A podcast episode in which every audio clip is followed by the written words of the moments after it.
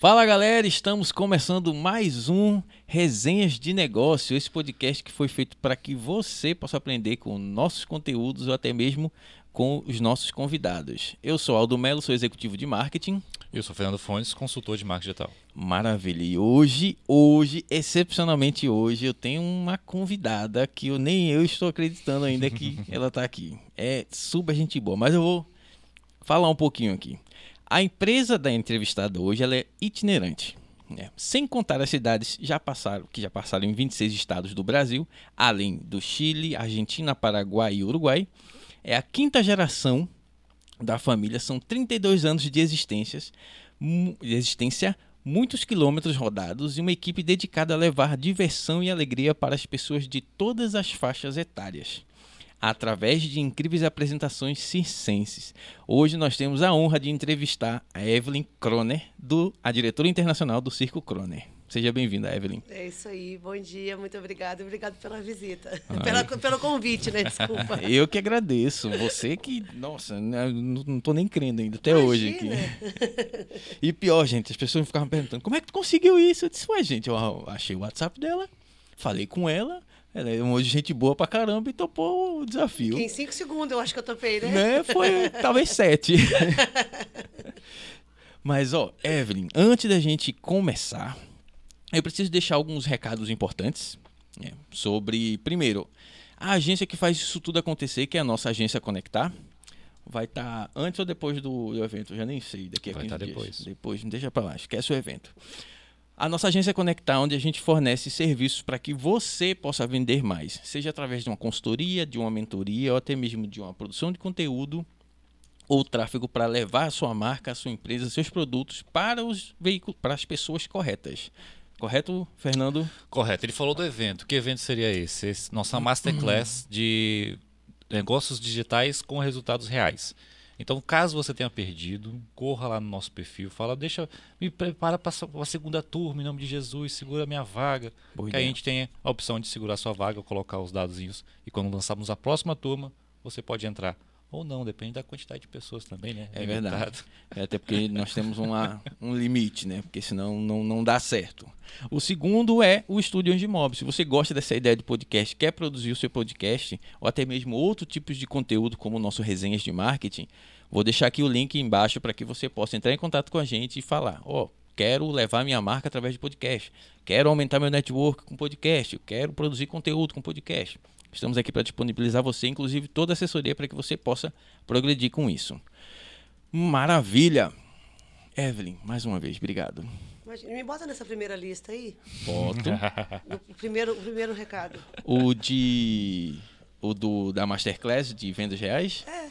Show. É, vai ser online. Aprende. Vai ser online. É Top. bom. Já me bota na lista aí. Já. Agora, como a gente tá gravando isso antes do, do primeiro evento, você vai entrar na primeira. na primeira turma. Ah, e outra, é online, né? Não, não, não tem barreira. Aí onde está o grande X da questão? Talvez as barreiras tenha para vocês que trabalham com a questão é, física, mas a gente chega lá. Antes da gente chegar nesse assunto, nós queremos saber quem é Evelyn, como é que isso tudo surgiu, por que, que você decidiu. Quer dizer, o porquê é uma, é uma herança de família, mas. Não, mas, tem, mas, tem, que explicar essa herança, é, como é que é esse negócio. Não é normal a gente conhecer alguém que trabalha no circo, mas dono de um circo. então, eu não escolhi, né? Eu fui escolhida. É, eu nasci no circo, nasci na cidade de São Paulo.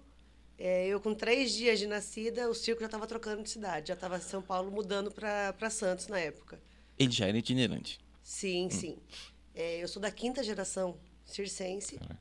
Na época, o circo era da, da minha avó, que não era o Kroner, era o Circo Robatini, que é o circo que é da minha família.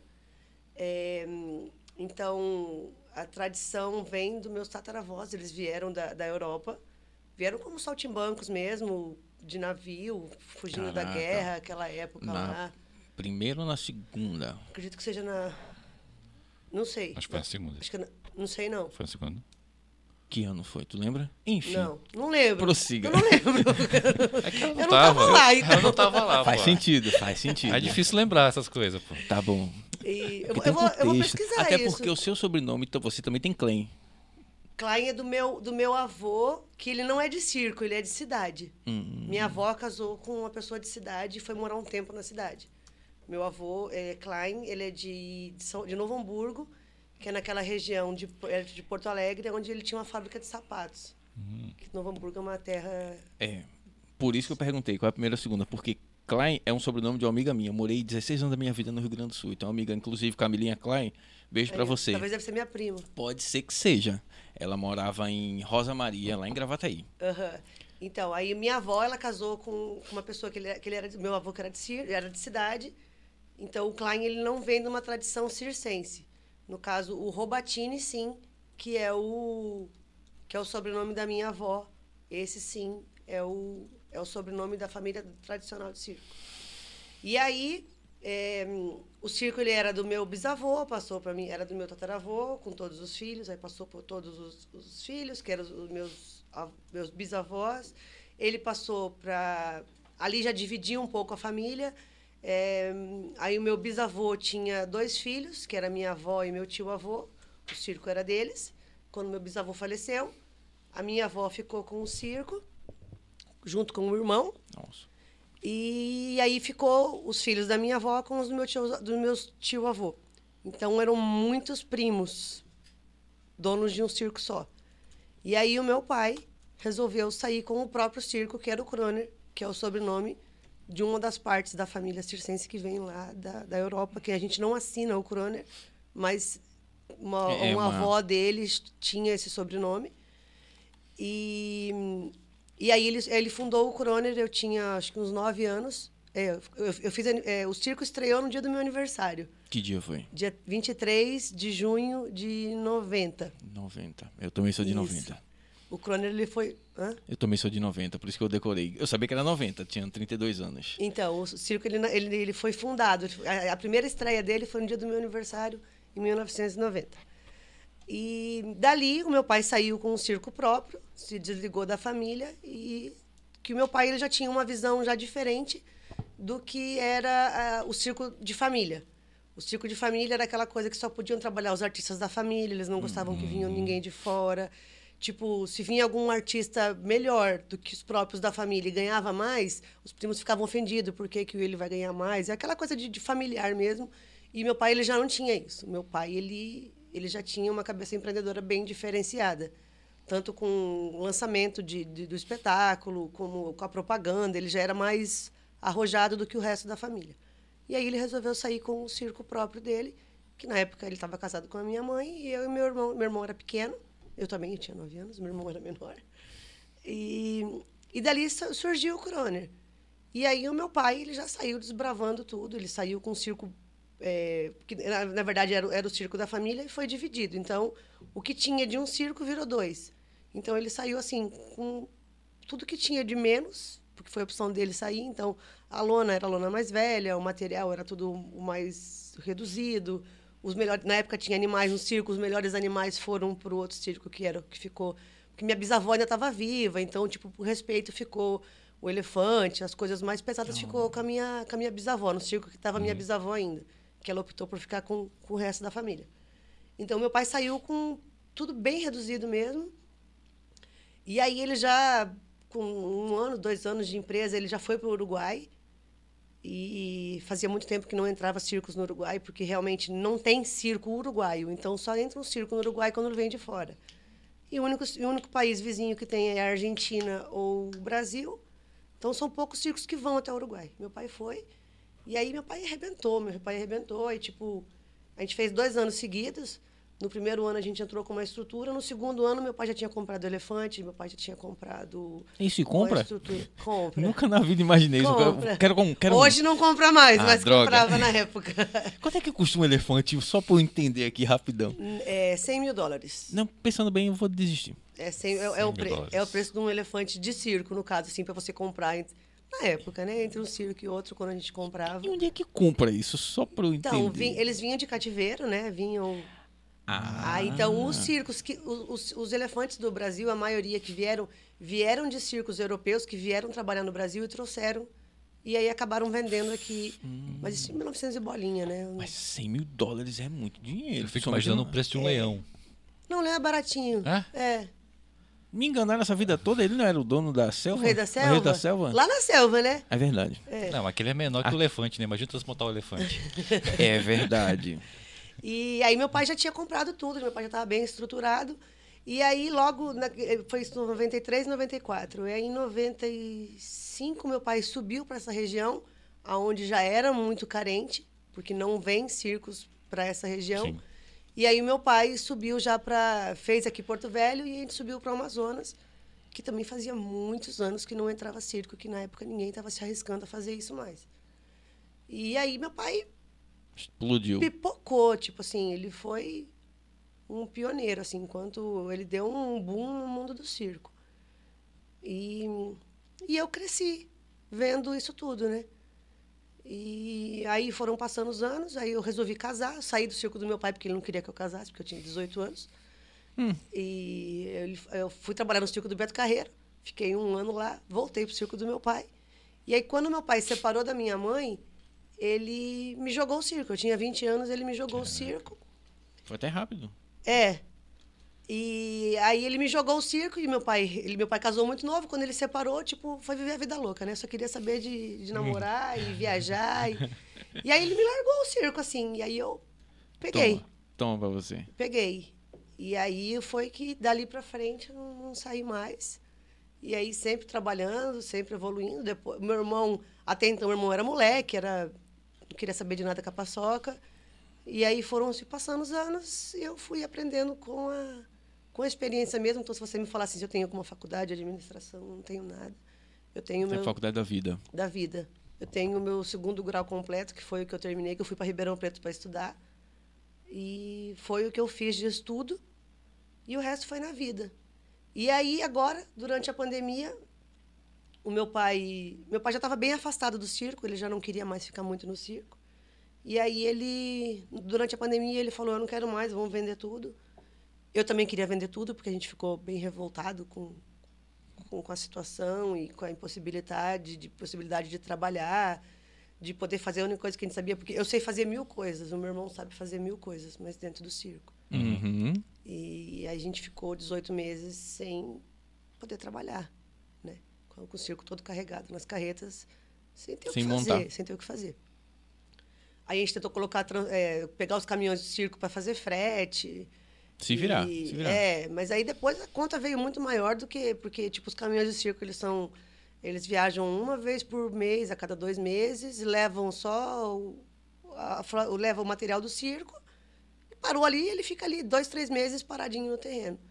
E a gente, com o frete, foi colocar os caminhões para pegar peso mesmo. Aí começa a desgastar. E aí acabou os caminhões e esse ano agora, que a gente, quando a gente voltou, foi só fazendo manutenção de, de motor de Maria. caminhão. Então esse ano eu estou pagando pandemia ainda. Meu Deus. Isso. E aí, quando meu pai quis sair do circo, é, eu fiquei meio que desestabilizada. É, eu já fazia tudo sem o meu pai, só que eu tinha a presença dele, né? Então, eu, eu achei que a gente não, não deveria mais. Aí eu falei, ah, vamos vender tudo. Coloquei para vender. É, aí até teve amigos meus de circo que me ligaram e falaram... Porque essa lona que a gente estreou aqui, né? Uhum. É a, é a primeira vez que a gente monta ela. Ela, ela, chegou, ela é do México, a gente estava comprando, estava comprando essa lona ainda. E aí eu coloquei essa lona para vender. E aí teve um amigo meu de circo que falou assim, ele me ligou e falou assim, eu acabei de vender uma casa, porque todo mundo vendeu tudo na pandemia, né? Ele falou assim, eu acabei de vender uma casa, eu tô com dinheiro. Ele falou, me diz quanto que você quer, eu te empresto, mas não vende a sua lona. Ele falou, não dá arma para os inimigos. Ele falou, isso aí é um- uma lona que ninguém tem. Ele falou, não vai fazer isso. Aí eu falei, não, não é questão do que, que é. Eu falei, eu não quero mais circo. Aí ele falou, não, você não vai vender. Eu falei, tá. E meu irmão, transtornado, porque meu irmão não queria. Meu irmão só sabe viver circo. Qual o nome desse amigo?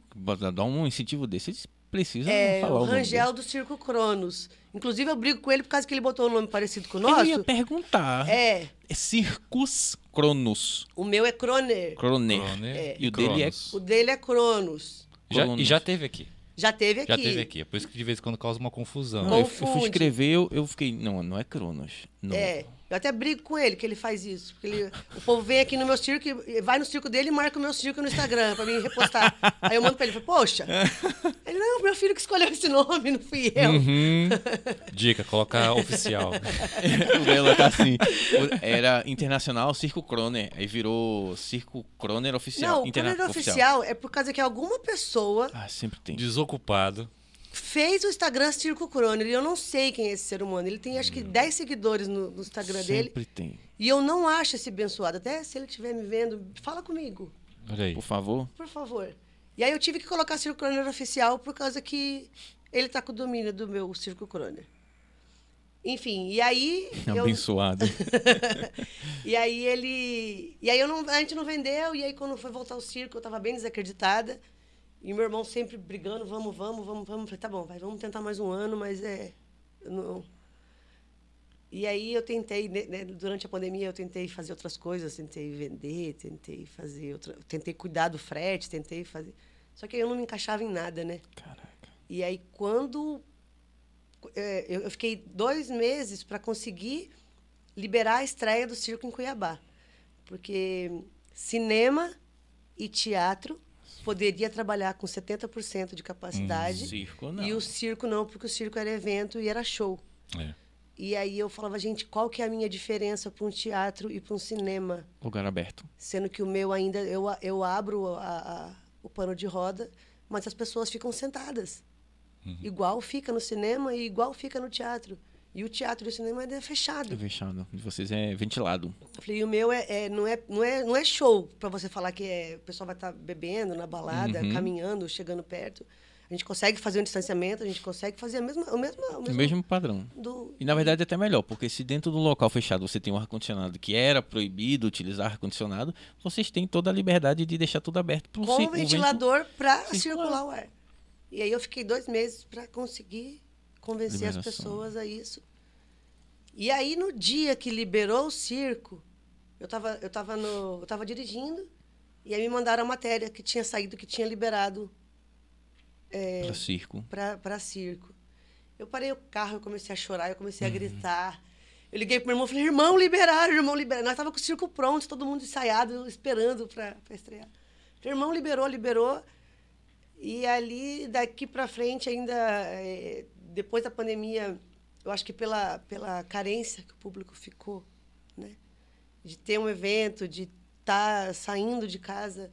É, quando a gente estreou, a gente estava com medo de não vir ninguém e foi o contrário. Aí a gente tinha que estar tá cuidando para não superlotar, porque a gente não podia, que a gente tinha um limite. E aí foi Pipoco. muito, muito, muito bom. E desde que voltamos da pandemia, não teve uma cidade que a gente falou assim, não, essa daqui foi fraca. Não. Graças a Deus. Eu acho que até eu acho que o público valorizou até um pouco mais é, esses eventos familiares, é, porque o circo ele te traz isso, né? O circo ele é, ele é o único evento Exato. ainda que pra você consegue levar a família inteira, tipo, que uhum. vai o pai, vai o avô comprar criança. o ingresso mais cedo para a família inteira e à noite vai a família inteira se reúne para assistir. Isso é um pouco, um pouco eu, eu, não, eu não sei outro que consiga prender as crianças sem elas estar no telefone. É, os avós, todas as idades. Entendeu? Inclusive, ontem foi um casal, é, ele, os filhos foram na primeira, nas primeiras semanas do circo, onde estava bem lotado, dois médicos, e eles assistiram o espetáculo e o pai tinha 98 e a mãe 96 anos. Nossa. E aí ele, ele foi, aí ele veio depois durante o dia, e aí eu fico no escritório que eu escuto que fala ali na bilheteria. E aí ele estava perguntando para a moça se tinha como reservar um lugar, porque ele queria trazer os pais, que ainda estavam, eles vêm de andador e tudo, né? Aí eu desci, eu falei, é, quantos anos eles têm? Ele, não, ele falou assim, eu, não, eu, só quero saber se pode separar um lugar lá na frente. Eu falei, não, pode vir que vocês são meus convidados, vocês não vão nem pagar, pelo amor de Deus, duas pessoas. né? E aí eles vieram ontem, eles foram ontem no circo e se divertiram pra caramba, e aí isso daí não, não tem preço pra gente. Né? É, já, já basicamente respondeu uma das perguntas, que é justamente isso, né? O que que mais tem satisfação em trabalhar com o circo, né? Porque você está há quantos anos trabalhando com isso? Desde sua inteira. existência. A vida inteira. Imagine, já pensou em desistir? E o que, que, que realmente assim move você? Além, claro, de ver esse tipo de gente, de crianças a, a, a senhores, senhoras, se divertindo? O que mais te move?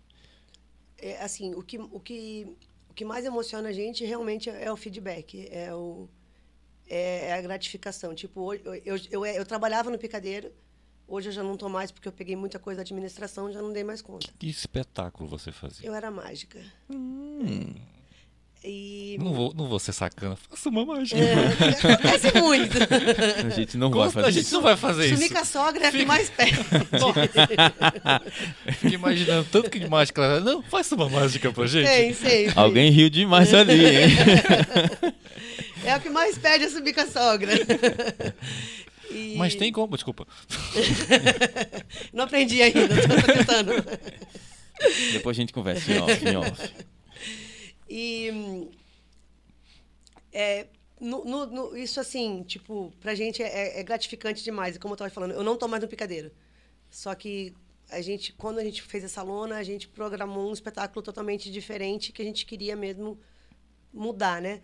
Então a gente trouxe a banda ao vivo para dentro do espetáculo, onde dá um dá um gás assim totalmente diferente porque a, a, a música ali o ao vivo junto com o artista tipo vibrando ali o rufo né da De bateria tambores. junto com o, o trapezista quando vai fazer o, o truque É outra. É uma outra nível. atmosfera. Outra Te- atmosfera toda. te, te leva junto, assim, né? Te, te dá um, um outro gás, assim. Os artistas trabalham de uma outra forma mesmo, porque te leva, a banda te empurra mesmo, né?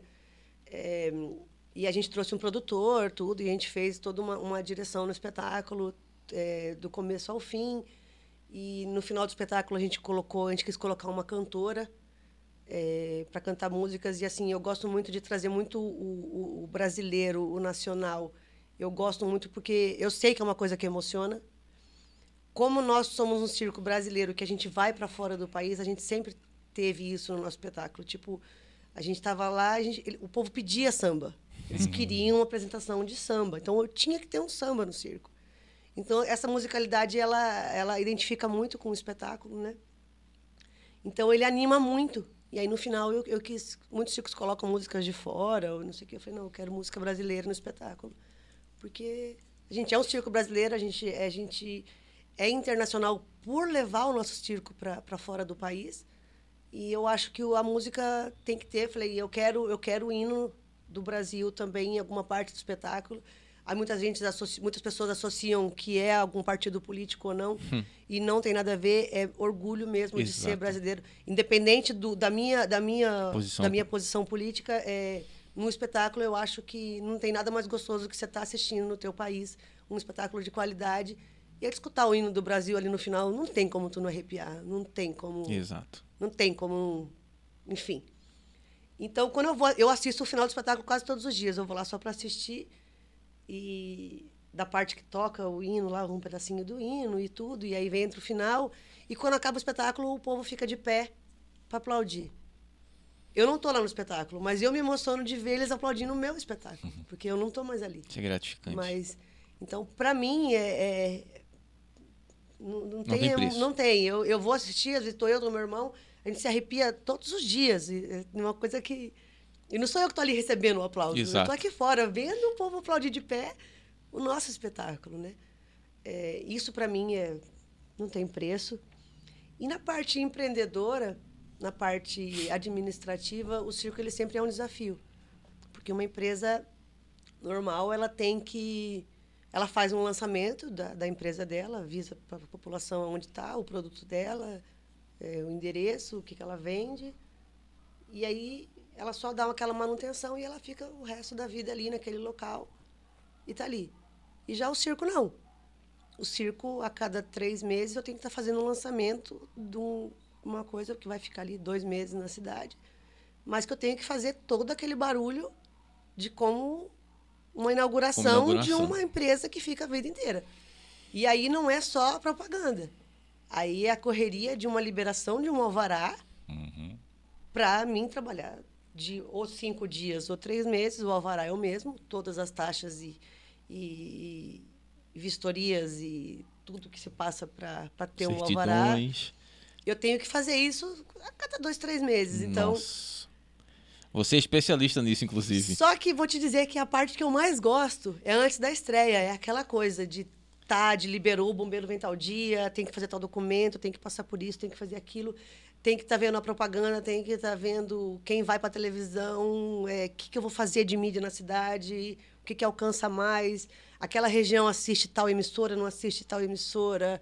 É, todo esse, esse planejamento e esse, essa execução, para mim, é o que mais me agrada, porque depois que o circo estreia, tipo, Tá, e agora? Passou, né? Vamos agora pra é só próxima. É, aí tipo, tá, eu tenho que abrir minha cerveja no final do espetáculo, né? não, eu tenho que comemorar a minha estreia, deu tudo certo, lotou. Aí tem a, a, o desespero de lotar a estreia, né? Que meu, meu irmão fica assim, quantos ingressos já vendeu? Quantas cortesias você deu? A cada três meses ele fica assim. Não, é, e aí assim, tipo, daqui a gente vai pra Manaus. Daqui ele já tá me infernizando a propaganda de Manaus que vai começar em, em, dezembro e ele já tá, já fez. Já tá pronto? Já, né? Quantas visualizações deu? Só deu tantos comentários, Evelyn. Tipo, fez sorteio e aí ele falou assim, só deu. E assim ele fica me perturbando na minha cabeça. Que já é uma coisa que eu já tô cuidando e ele fica me perturbando. Tipo, vai montar o circo, porque a parte dele é montar, né? Qual é o nome do seu irmão? Rude. Rude. Ah, o Rude. Eu recebi o WhatsApp dele também. Também? Também. É, ele, ele não responde. Eu não cheguei a conversar com ele, não. Eu fiquei na dúvida quem era. Eu recebi três. Aí eu vou falar com a Evelyn, Perguntei quem é a diretora. A diretora é ela. Eu disse, tá, então deve ser ela, então vou falar com ela. O Rude, tudo que é pepino, ele fala, fala com a minha irmã. Então, com certeza, ele vai te passar o meu telefone. e, e, aí, e aí fica nessa, nessa expectativa da estreia, e aí se vai lotar, se não vai lotar. E, aí depois que lota, aí ufa, né? Estreamos. Aí vem a, o cotidiano, né? Manutenção de mídia, e começa as parcerias, e aí vai indo, né? Entrevistas. Entrevistas. E aí, mídia. É, e aí vai. E aí vai indo. E, e, você falou um negócio sobre entender, a cada três meses fazer uma pesquisa no local tal. A gente trabalha com marketing, isso é pesquisa de mercado. Todo cliente tem que fazer e poucos fazem. Né? Aí eu fico imaginando a sua cabeça saindo de Porto Velho, porque tem que identificar o público que tem aqui, os canais que tem aqui. Exatamente. É, tem, tem cidades do interior que o, o principal veículo aqui é a Rádio Cipó que é a rádio que fica no poste da no cidade. Poste. Uhum. É o principal veículo é, de comunicação na, na, região. Mas tem outros que a rede social já funciona, outros tem nem local que o celular pega direito. Então eu fico imaginando como é que. Qual foi o, o, a cidade, o local mais inusitado assim, de fazer, fazer marketing?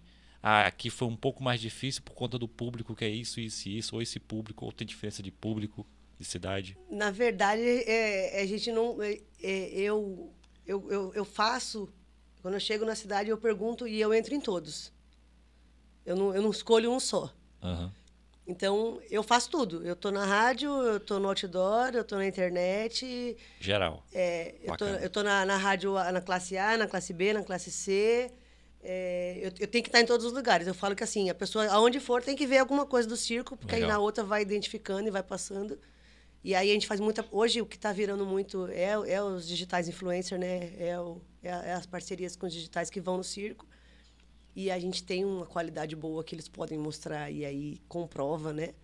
Que é, o boca a boca, com certeza, é a nossa preocupação de lotar a estreia é isso. Porque se você vai mal na estreia, teu boca a boca já morreu. Bacana. Entendeu? Então a gente tem que lotar a estreia. É indicação, pô. É. A indicação que vale não muito. tem não tem melhor do que isso. Não é. tem. Não tem. Eu posso botar propaganda que for. Se alguém chegar e falar, não vai que é ruim, você já vai pensar duas vezes. Entendeu? Então a experiência ela tem que ser boa para o público que está lá. E é eles que vão fazer a minha propaganda e é os stories deles. Às vezes não é um stories de, de uma pessoa com 50, com 60 mil seguidores que vai fazer a diferença de um que tem 500, 300 ali, mas são possíveis clientes meus que vão estar tá ali assistindo. Então, é, o meu, meu o boca a boca do circo, de um espetáculo, do espetáculo, né? Hum. Bom é o boca a boca. Então eu tenho que fazer o povo na estreia. Minha preocupação é essa. Cara, e depois massa. vai, né? É muito diferente, né, cara? É tudo itinerante, tudo. tudo a, a, cada três meses você muda tudo, cara. É... Não, tipo assim, é, no meu telefone tem uma, uma rádio específica, né? Uma que tem em todo o Brasil, vamos dizer. A rádio tal e o nome da cidade do lado. Fulano, rádio tal e a cidade. E aí tu olha, procura aquele nome daquela rádio, tem um monte de cidade que eu passo. E aí eu tenho que guardar, porque depois eu volto, né? E continuar. Então, os contatos são muitos, né, que a gente tem que estar tá fazendo. E aí, tipo, tá trocando e às vezes até eu me esqueço. Às vezes as pessoas vão no circo, é com tanta gente que eu falo, que aí chega a pessoa vem me cumprimentar feliz, porque eu convidei pra ir no circo. Eu, Legal. Ui. Aí eu fico alguém do lado assim, e falo, me ajuda, né? Da onde que é, né? Que nem aquela menina do, do Diabo Veste Prada, que ela fica atrás da moça. Essa aí é fulana uma de dessa, tal. meu sonho. Aí ela chega, oi fulana. É, eu Que queria, meu memória. sonho, meu sonho é ter uma dessa do meu lado. Eu também, porque eu esqueço muito das Uma coisas. memória, né? Não, é a memória fica aqui, ó, É, tipo papagaio. a voz da consciência. Você falou sobre é, a, a troca de cidades constantes. Duas perguntas. Tem ideia mais ou menos quantas cidades até hoje dessa nova, dessa nova fase? Cidades, É tudo. É, tipo, esse ano, esse ano ou ano que vem. nesse, ano, nesse ano a gente fez Mato Grosso e Rondônia. Então esse ano tá fácil, foram poucas. A gente estreou em Rondonópolis. De Rondonópolis a gente foi para Primavera do Leste, Campo Verde, Vilhena, Cacoal, Ariquemes e aqui, Porto sete só. Poucas sete cidades eu já acho demais. Mano, Imagina fazer isso toda a cidade que você está fazendo em Porto Velho, toda Então, essa campanha. Sete vezes eu tive que fazer tudo isso daí esse ano. Em pouco tempo, né? E caramba, aí o pessoal fica com, com pena, com, achando ruim ter que fazer uma vez pra abrir uma empresa. É. imagina, ela, ela, abre se- ela abriu sete empresas só esse ano. Não, dá- dá. vamos lançar um, vamos lançar um curso aí, hein? Mentoria de abertura de empresas. É, isso aí. É, especialista, inclusive, aí entra numa pergunta que eu quero fazer. Eu vou pular essa pergunta aqui, Tá. tá? Como é que funciona essa. É que a gente já tá chegando na questão das burocracias. Já deu uma pitadinha e eu fico muito curioso com isso. Irrita. Mas essa é a graça do, do sistema. Não posso falar do sistema público, porque a gente trabalha lá. Mas a gente não é burocrata. A gente tá lá para descomplicar a vida das pessoas. E tudo bem que a gente é secretaria meio, né? Mas tudo bem. Como funciona a questão de impostos municipais e principalmente internacionais? Você disse que toda, toda a cidade você tem que fazer todo o alvará, licenciamento, e isso muda de cidade para cidade. Como é esse desafio? E principalmente para o exterior, como é que funciona? É só chegar lá, atravessar aí e Ei, gente, estamos aqui. Não. Isso, isso pelo jeito, pela sua expressão, é, é Pesa. complicado. Pesa. Pesa no trabalho, pesa no financeiro, Caraca. porque é. Para a prefeitura não importa se eu vou ficar. Tipo, meu alvará ele- aqui, vamos dizer, é de um ano. Eu tenho um alvará de um ano. Se eu vou ficar uma semana, para eles não importa. Eu tenho que passar por tudo como se fosse ficar um ano.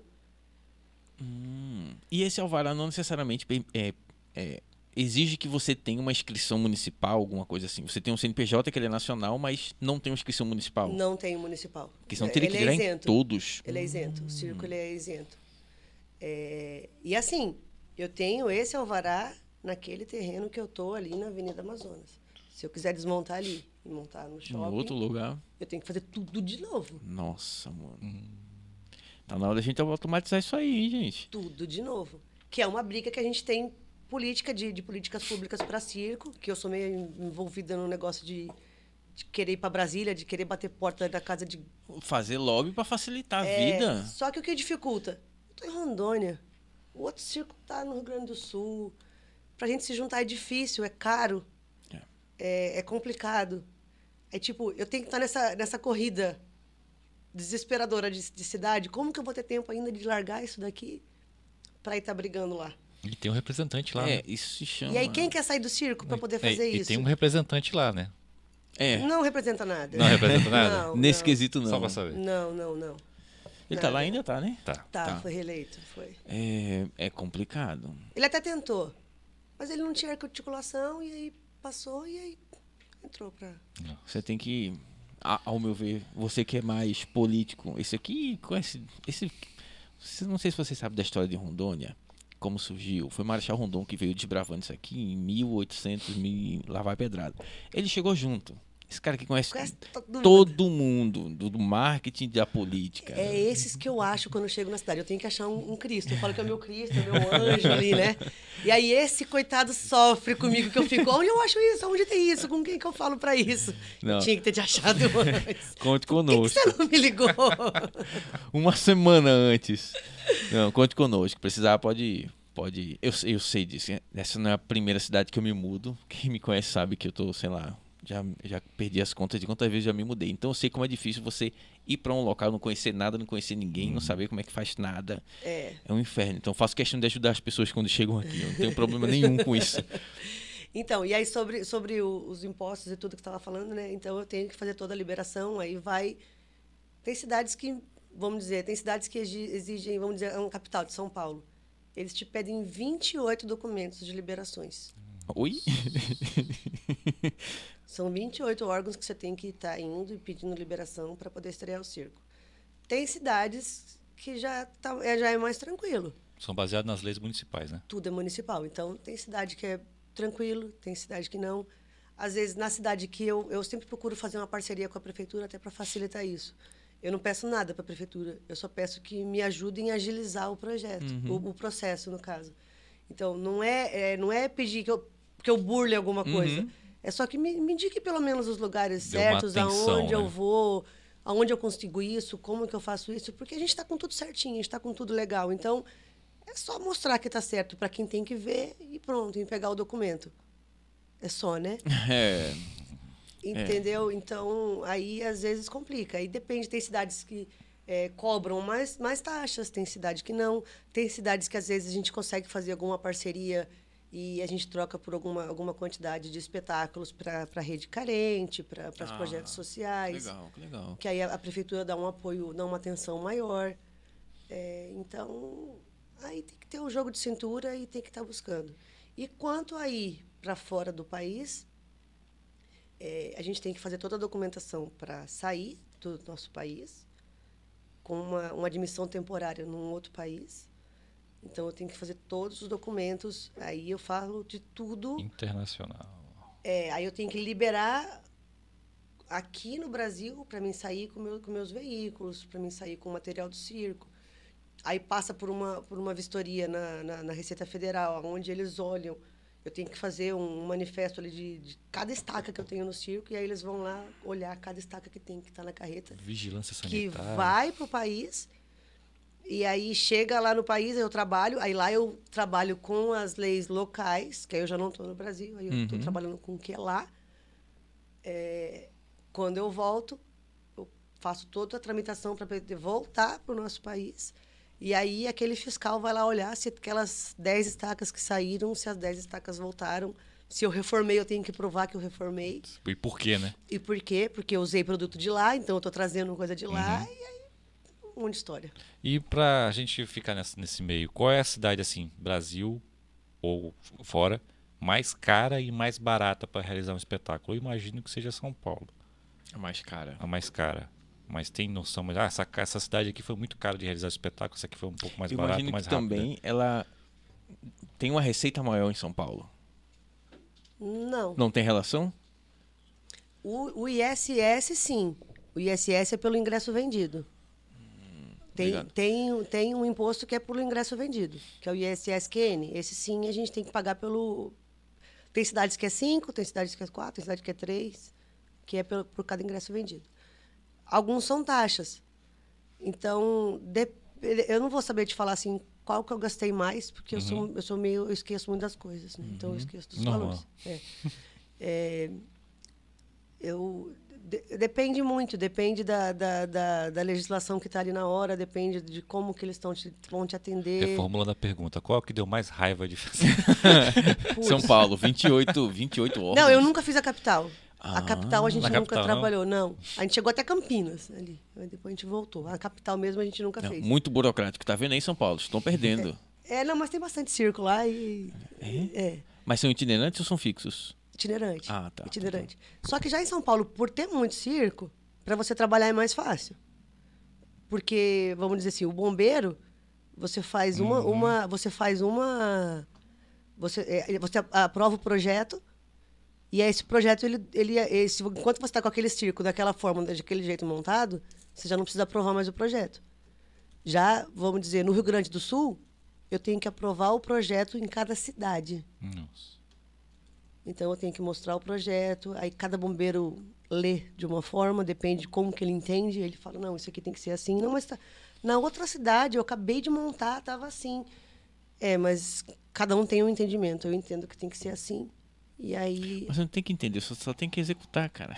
É porque, então... em, é porque como em São Paulo já faz muito, tem a jurisprudência. Não, isso aqui dá para fazer dessa forma. Já tem os caminhos. Tem Não, cidade que tem, imagina e tem, que tem, tem, tem mais organização, assim, vamos dizer, em São Paulo, porque é, é mais fácil, tem muitos circos ali no estado, então eles conseguem ir, conseguem brigar por leis é, estaduais para ele, entendeu? Conseguem, em algumas cidades, tipo, é, Presidente Prudente tem um terreno que é para circo, é o terreno do circo. Então, você já sabe aonde você vai armar quando você for em Presidente Prudente. É um terreno bacana, num lugar legal, bem posicionado, e você sabe onde você vai armar. É, já tem cidades que você chega que você não tem onde armar, que você tem que ir para longe mesmo, ou inventar um terreno. ou- é, então, é complicado, né? E pra você encontrar esse terreno, como é que é? Vem uma pessoa antes? Vai antes. Tipo, eu já, eu já fui para Manaus, pra Manaus, dessa vez agora que a gente foi, eu já fui há dois meses atrás. Então eu já fui, eu já negociei o terreno, já está tudo pronto. Aí às vezes vou eu e meu irmão, porque aí tem a parte Legal estrutural. operacional dele, né? Que ele tem que ver se cabe, se não cabe. Aí a gente tem que ver o fluxo de pessoas que passam naquele terreno, como vai ficar o visual do circo naquele terreno, se o povo vai ver, se não vai ver. É, Enfim, tem toda essa, essa história. Ou, por exemplo, assim, vamos dizer, em, em Cacoal. Cacoal me deram um terreno fora da cidade, onde era o parque de, de evento, o clube de... o- Parque de exposições. É, é o, c- o centro de eventos de lá. E é longe. Muito longe. Ninguém ia ver o circo. Aí todo mundo falou, ah, vai mal ali, né? O povo, os outros circos, né? Começam a comentar as fofoquinhas. Ah, eles vão mal ali, estão lá na cidade, da, da Aquele cidade. grupo de WhatsApp. Tem. É só o local onde todo mundo faz evento lá. Não, tipo, não, nunca ninguém armou. Todo mundo arma num terreno que não é da prefeitura, que é lá, lá perto do centro. Só que era terra e era um lugar onde todo mundo ia, onde já passou vários circos, bons e ruins. Aí fica aquele lugar lá pro circo. Aí eu falei, falei, Rude, tem um terreno ali que é lá fora. Aí ele falou, o que, que você acha? Eu falei, olha, a prefeitura fez parceria, eles vão dar toda a assistência pra gente. O que a gente ia gastar no aluguel do terreno lá no centro, onde o pessoal já vê, a gente põe a mais de mídia para o povo saber mais do circo, entendeu? E aí ele falou, vamos. Nunca ninguém foi? Eu falei, nunca ninguém foi. É lá longe, ninguém vai ver o circo. Aí ele falou, vamos, você está confiando, vamos. Aí quando chegou os artistas, eu disse, nossa, aqui vai mal, não tem nada perto aqui. Aí eu falei, meu Deus do céu. Aí veio aquele negócio, lota estreia, pelo amor de Deus, lota estreia, pelo amor de Deus. E aí foi muito bem, muito bem, muito bem. Então, isso é irrelevante, é... Mas- vai também da, da- do que o público tá, tá carente, né? O que tá precisando, e aí se mostra um negócio de qualidade, aí com certeza... E nesse caso especificamente, a pessoa está tão acostumada a ver um circo naquele, naquele terreno que nem sabe que circo é. Exatamente. Ela passa, ah, tem um circo aqui, legal. Depois É. eu vou. Aí vai ter outro, vai ter Quando outro. ter- Não, aí não, embora. pô, tem um círculo lá É. fora da cidade. Eu acho que é diferente, eu acho que eu vou. É. que, é. que é o que o Soleil faz, né? O Soleil não arma em lugares centralizados. O Soleil arma longe. Ele arma muito longe. Por causa disso mesmo. Ele arma onde nunca ninguém armou. Caramba. Depois você vai armar onde, onde o Soleil armou. Você vai falar "Ah, naquele terreno que o Soleil armou. Mas ele só arma onde nunca ninguém armou. Interessante. Inclusive, eles são diferentes em tudo, né? São. Então, o Aldo fez, abriu uma caixinha de perguntas no Instagram dele. E ele fez umas perguntas, ó, quem quiser fazer pergunta, tal, uma coisa diferente, aqui um assunto, uma pauta não, não costumeira. Vamos lá. É a Daniele Fossati, né? De Gravataí.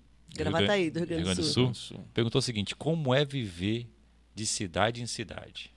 É, já respondeu metade, já. né? Metade, é falta só a metade da, da, da, da vivência. Ela respondeu a parte de imposto. É, é, eu, eu digo assim, é, a gente tenta viver o mais normal possível dentro da nossa realidade. É, quando a gente chega na cidade, a gente se instala ali, a gente vive como uma pessoa local. As crianças vão para a escola na cidade. A gente- Interessante. Isso é uma, é já é a segunda pergunta. Acho as que é dela também. estudam.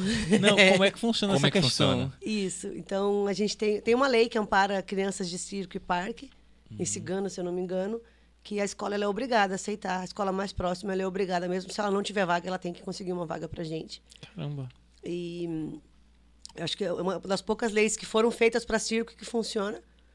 É, que a gente consegue, as mães brigam muito, porque mulher, né? Mulher e mãe briga, né? Então a gente já chega tocando terror, já vai na Secretaria da Educação, a gente já faz quando não quer aceitar. E, hum, então as crianças estudam na, na, cida- na, na escola, a gente faz no mercado da escola, a gente tem uma vida normal. É, lava roupa, cozinha, E só que a gente trabalha de noite. Então eu falo que as mulheres de dia elas estão donas de casa e à noite elas estão maquiadas e bonitas para trabalhar no picadeiro. E a gente tenta ter uma vida normal. Só que, tipo, pré-natal. Ela, é, ela é mulher, talvez mãe ou vai ser pré-natal. Cada mês eu estava em um médico. Então você vai levando uma pastinha com o teu histórico para cada médico e você não sabe onde vai nascer teu filho. Ou você se prepara para ir para a cidade onde tem alguém que mora da sua família, ou se você resolve, não, meu filho vai nascer no circo mesmo, vai nascer onde você está. Então, tipo assim, eu nasci em São Paulo porque o circo estava em São Paulo. Eu nasci em São Paulo porque minha mãe estava lá. Não porque foi uma coisa programada. Já o meu irmão, a gente estava com o circo na Argentina, e minha mãe tava para ter e meu pai não queria um filho argentino de jeito nenhum, mandou ele pro Uruguai. Esse vai ser um bom corte. e minha mãe é argentina e ela aceitou isso. Não, não, eu compreendo. Eu compreendo, compreendo. Ele falou: não, eu não vou ter um filho argentino. Já acho que já basta ter a mulher argentina, né? Um filho junto não vai dar. Aí vai ser uruguaio. Aí meu irmão foi uruguaio. Família de brasileiro, argentino e uruguaio. Sul-americana. E a não filha do meu irmão nasceu na Argentina, quer dizer, não escapou, não, não meu teve Deus. jeito. Não, mas meu filho não.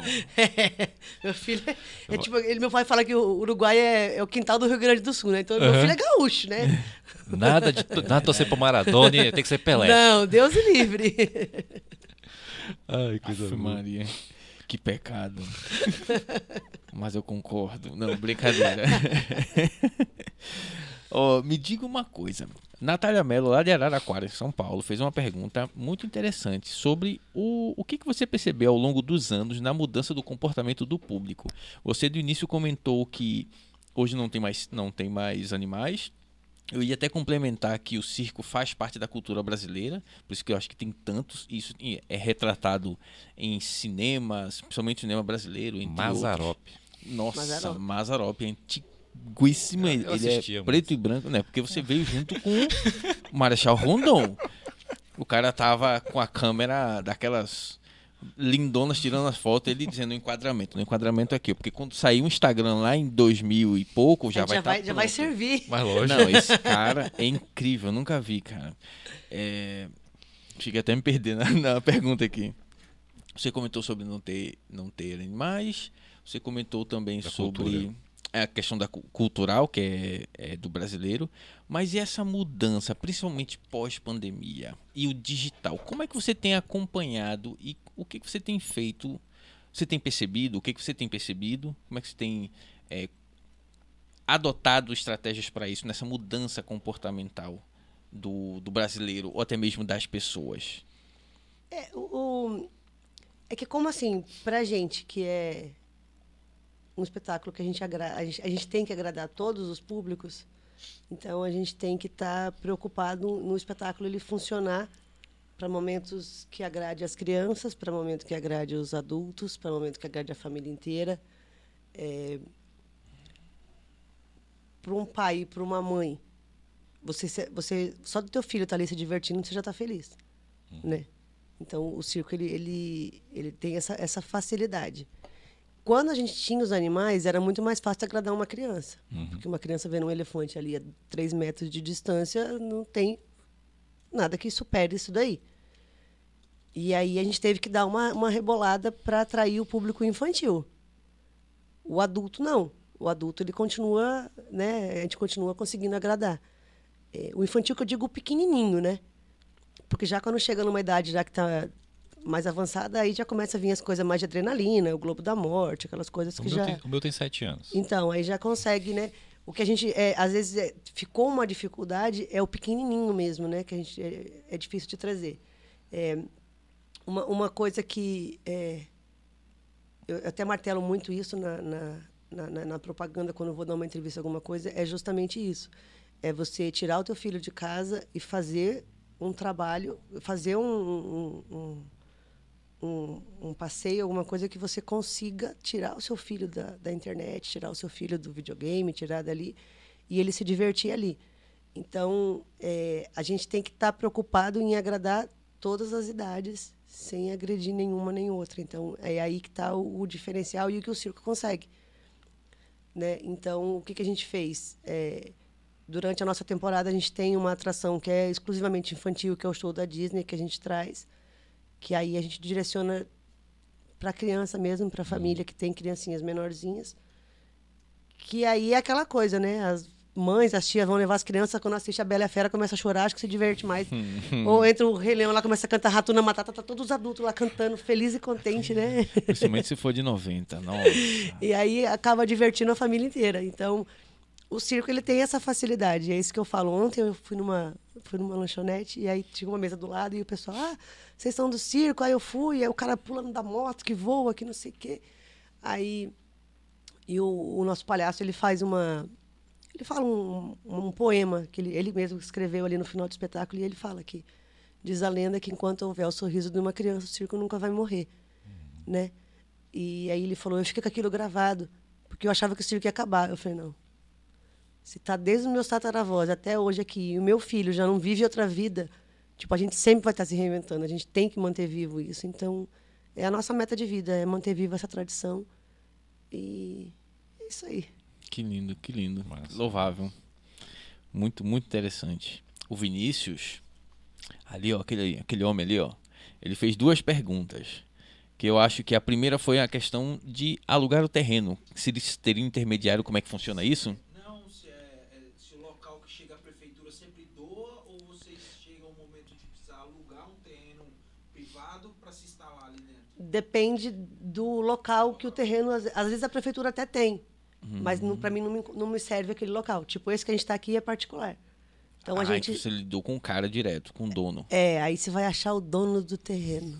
Nossa. E aqui Ai, tem muito quem terreno. que é aquele terreno? Aí o terreno era da igreja que passou não sei pra quem, que passou não sei pra quem. É o cara que tá lá no sul. Aí, é. tem muito isso. Aí fala, não, é um grupo de advogados, aí você vai procurar o advogado. Aí, não, São não é, já 15. passou. Não, é o mesmo advogado que advoga para tal loja. Aí você vai lá na loja e fala, moço, não, não é mesmo, não é mais. E aí você vai, né? Às vezes é fácil. Às vezes, tipo, acha Ave fácil. Maria. Aí, tipo, ah, não, o carro que fica estacionado na frente do. que fica no terreno, ele, ele, é, ele paga pro homem, aí vai lá no moço.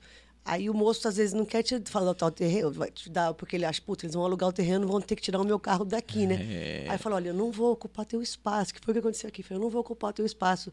Eu deixo você continuar os carros, só me passa o contato do dono do terreno, porque eu preciso montar aqui. Eu te dou uns ingressos pra você ir no circo, não sei o quê. Ah, já ganhou o cara. Aí, né, não, tá bom. Ele pega e me passa. E assim vai, achar o dono do terreno. Caramba. Às vezes é fácil. Às vezes você chega na prefeitura e a prefeitura, tipo, vamos dizer, em é, Presidente Prudente, que é um caso que eu passei. Esse aqui, já é da prefeitura, já é mais fácil.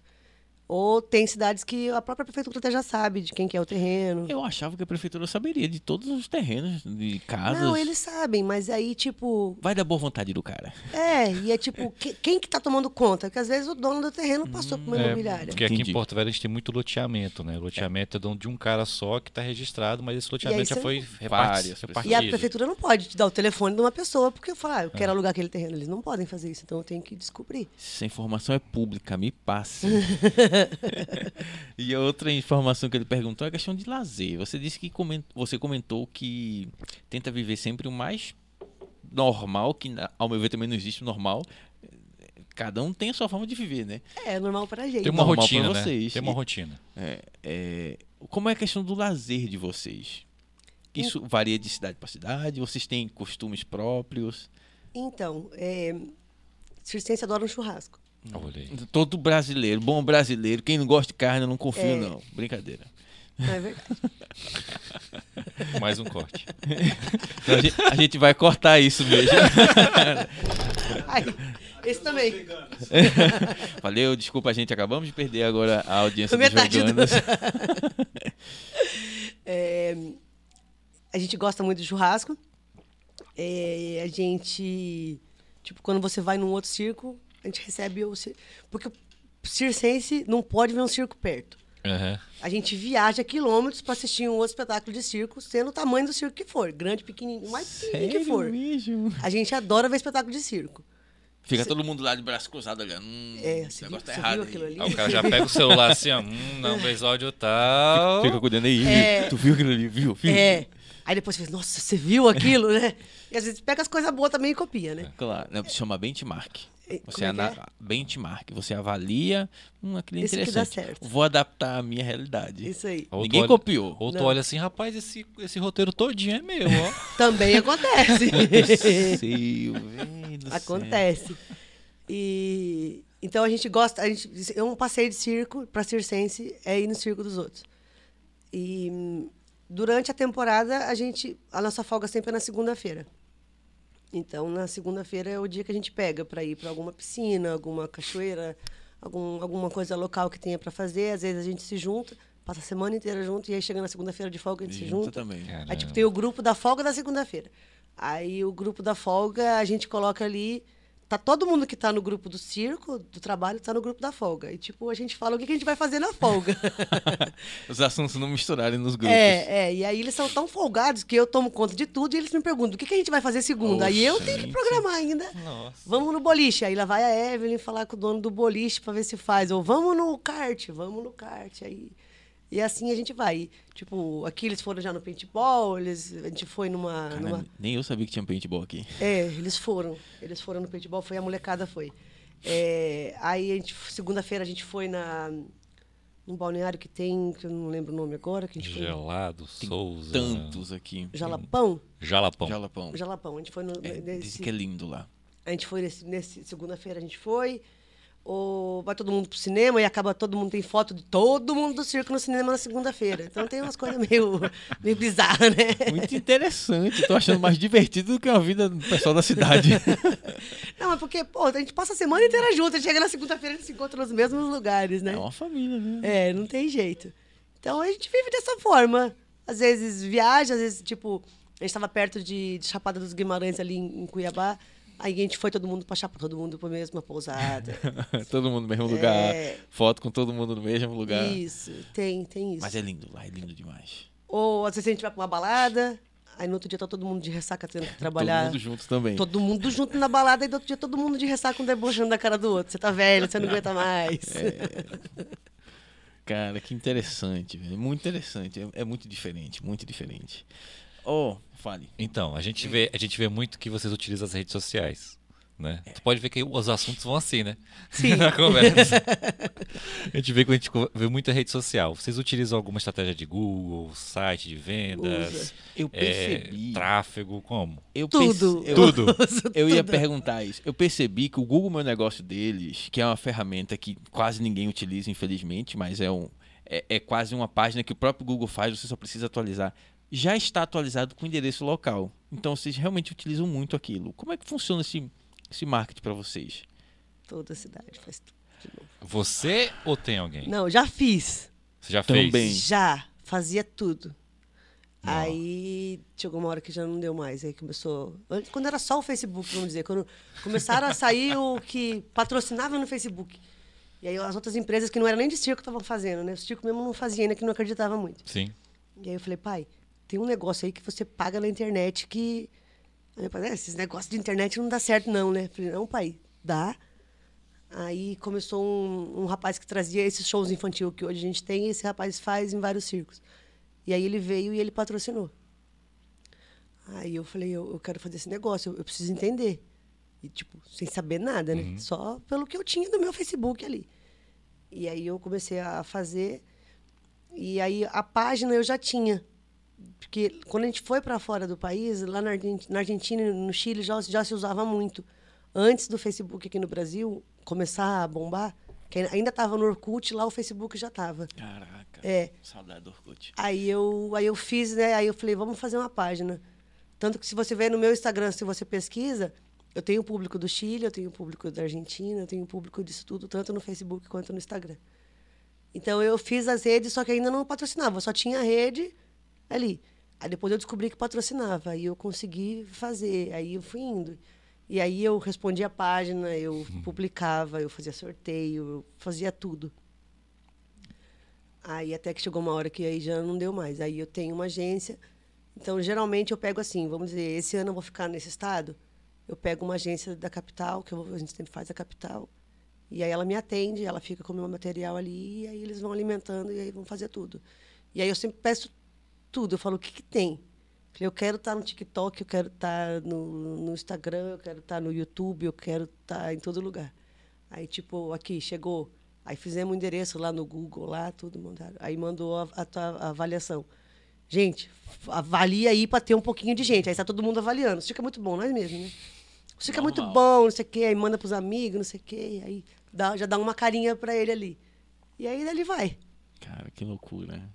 Não, eu fico, eu fico, tô impressionado, porque o empresário normal, comum, já não faz de um. Você tem que fazer de todas as cidades, cara. Tudo. É sensacional. A cada três meses. A cada três Não, meses. menos, né? Que é, que é o que o meu pai fala, né? Às vezes menos. Meu pai fala assim, é, o circo ele te dá a, a, a vantagem, porque se você monta, você faz toda uma estrutura para uma loja. E aí a loja não vinga ali, né? Uhum. E aí você não tem o que fazer, porque você está na cidade. Aquele produto não agradou aquela cidade. O circo você desmonta, o circo tem roda. Aquela cidade ali não agradou, desmonta tudo e vamos embora para a próxima, que na próxima cidade nova, dinheiro novo. É, é o lema do circo, né? Cidade nova, dinheiro novo. Então, aqui não deu certo, aqui não agradou, aqui a cidade não está querendo, ou aqui choveu, ou qualquer coisa que pode ter acontecido. Aqui não deu. Desmonta que a próxima vai. E aí a gente fica nessa. Às vezes pega a próxima que dá errado, dá errado, dá errado, dá também, né? Maria. Tem, tem, tem uma fase que você pega que você não acerta uma, aquela região não acerta uma cidade. Cultural, né? E aí vai. Também. Aí você vai, e aí vai mal uma, vai mal duas, vai mal três, uma hora você acerta. Porque o circo também é uma loteria, né? Porque eu aposto tudo numa situação que pode ser que chova no dia da minha estreia e eu tenho que cancelar. Eu não loto a estreia, aí dá problema. Ainda mais na região norte, que chove pouco, né? E, é- e- e essa é uma época de chuva ainda. De chuva. Impressionantemente não está chovendo. Papai do céu tá ajudando. É. Ah, A papai gente conversa, a gente, também, a gente também conversa com o São Pedro antes de vir na cidade. Olha aí, tem toda uma logística. Então, em São Paulo, são 28, 29 órgãos que ela tem que ir. O, o, o São 29º Pedro é o ainda. São Pedro. Caramba, cara. Ó, Tiago Galvão, lá de Recife, Pernambuco, perguntou qual a experiência que vocês tentam passar para cada cliente que frequenta o circo. Você já comentou em algumas respostas pitadinhas.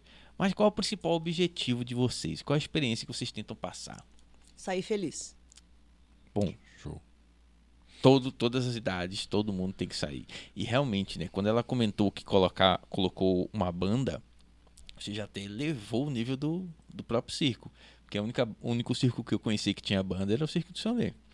E realmente tem uma baterista que é top. Eu não sei nem se ela tá ainda, a Didi Negron. Não sei se ela ainda é baterista de lá. Foi onde eu conheci o circo, através da baterista, na Aham. verdade. E é, outro, é outra experiência, é outro, é outro nível. Então, assim, é, eu fiz até algum- alguns workshops, algumas coisas, né? De, de como que a forma Disney de, de agradar o seu público, né? Hum, E Um livro desse. o circo, ele... Qualquer empreendimento, né? Em qualquer setor, eu acho que é aquela coisinha a mais que você não está esperando, que é o que grava, né? Então, assim, eu, eu te ofereço aquilo e te mostro a mais do que você está esperando. Eu acho que é, é isso que, que te Que te, encanta. que te encanta. Então, é o atendimento da bilheteria, é o atendimento da portaria.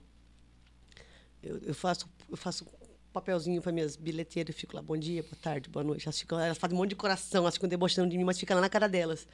Seja bem-vindo, bom espetáculo, é, o tempo todo, né? Às vezes, trabalhar com cliente é uma coisa bem complicada. Uhum. E a gente trabalha com todo tipo de público, com pessoas muito educadas, com pessoas muito agressivas, com pessoas muito nervosas. Tem aqueles que saem de casa para incomodar, porque eu tenho tem pessoas que saem de casa e falam, não, eu vou incomodar alguém hoje e eh, né? Cansei de perturbar minha família, eu vou perturbar os outros. É, tipo, tem essas pessoas também, a gente pega todo tipo de público, então é, sempre sorria, você está sendo filmado, né? E aí é, a, a experiência de você estar entrando, de você ver um ambiente legal, você ver uma limpeza, você ver uma organização, você comer um produto bom, por causa que, tipo, não é só o circo, você lembra muito do que você come no circo. Tem gente que fala, puta, eu fui no circo, mas eu comi tanto. A pessoa lembra do que foi que comeu. Caramba, que experiência. Entendeu? Então, Verdade. a pipoca tem que estar boa, é, a massa do amor tem que estar ali, tem que estar bonita, tem que estar boa, tem que chamar a atenção da criança. Às vezes, os stories saem das, das comidas do circo. Sai muitos stories da pessoa marcando a massa do amor, marca a pipoca. É, é, então, tudo é a experiência. É, É, é lógico, às vezes quando o circo está muito lotado, tipo nas primeiras semanas, é difícil atender todo mundo, é difícil agradar todo mundo. Sempre tem alguém que, né? Precisava de mais atenção. Um pouquinho. É, é. E aí, tipo, eu, eu, eu, eu prezo muito pelo atendimento. É, a gente sempre acha que a gente pode mais com conforto, então, tipo, a gente fez essa lona. Meu irmão já está lá no México agora mandando fazer uma, uma arquibancada toda nova no México, da mesma marca, da, da, da mesma fábrica da lona, para encaixar bem, é, com poltrona tipo de cinema, uhum. aquelas poltronas que abre e fecha. Então, a gente sempre tem que estar tá modernizando nisso. Mas ela vai ser itinerante? Sim. Já vai estar tá compactada para... Para montar e desmontar tipo de cinema. Caramba! É. Aí, tipo, tudo isso assim, lógico que não sou eu que penso nisso tudo, né? É, isso tudo é muito, sou eu, meu irmão e meu filho e meu marido. Então, é, a gente fica muito nessa, assim, tem que ver os circos lá de fora, tem que ver o que está acontecendo, na, na, tem que ver os circos da Europa, que é o que mais marca a gente, né? O mais, né? As então, maiores referências. Isso, as maiores referências são os circos europeus.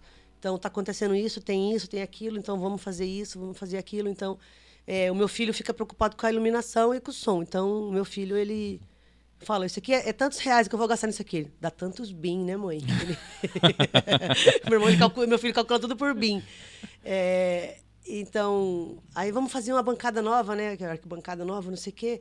Aí meu filho fala, porque, tipo, vai estrear a lona. Tem que comprar mais iluminação para encher hum. a lona. Aí, vamos comprar. Meu filho, vai ter que comprar mais iluminação. Pelo amor de Deus, para, né? Só que assim, nunca para. Entendeu? Então, é, é, então a, gente, a gente se preocupa em tudo. A gente tem que estar tá preocupado para a experiência ser. Que até na minha propaganda agora eu, eu, eu, até coloquei isso, né? É viva a experiência Croner, porque é isso que a gente quer. A gente quer que seja uma experiência mesmo, do começo ao fim. E no fim do espetáculo é todo mundo saindo contente, saindo vibrando e saindo comentando, que é o assunto que sai, porque eu, eu fico parada no meio do povo, assim, sem, né, só escutando o que, que eles estão falando na minha volta ali, né, para ver. E aí eles comentando, você viu aquilo, você viu aquilo, você viu aquilo, e é isso daí. E aí cada um tem, é, tem a experiência, é, é que eu falo, é, todo mundo é bonito nos olhos de quem vê, né? Então, a pessoa vê daquela forma. Tipo, a, o palhaço ele faz uma brincadeira com as crianças, que é uma caixa lá e faz um barulho que ele, ele pega só as criancinhas pequenininhas e aí ele fala que a, o, tem um bicho dentro da caixa e ele precisa de ajuda e as crianças tem criança pequenininha que chora vai embora né e a gente se os pais morrem de rir com as crianças sofrendo eles empurram as crianças as crianças descem eles empurram né tipo vai sofre é, e aí, tipo, é, é, o que eu digo dos olhos de quem vê. Até onde eu estava conversando com isso. Ele estava ele tava em, foi em Belém.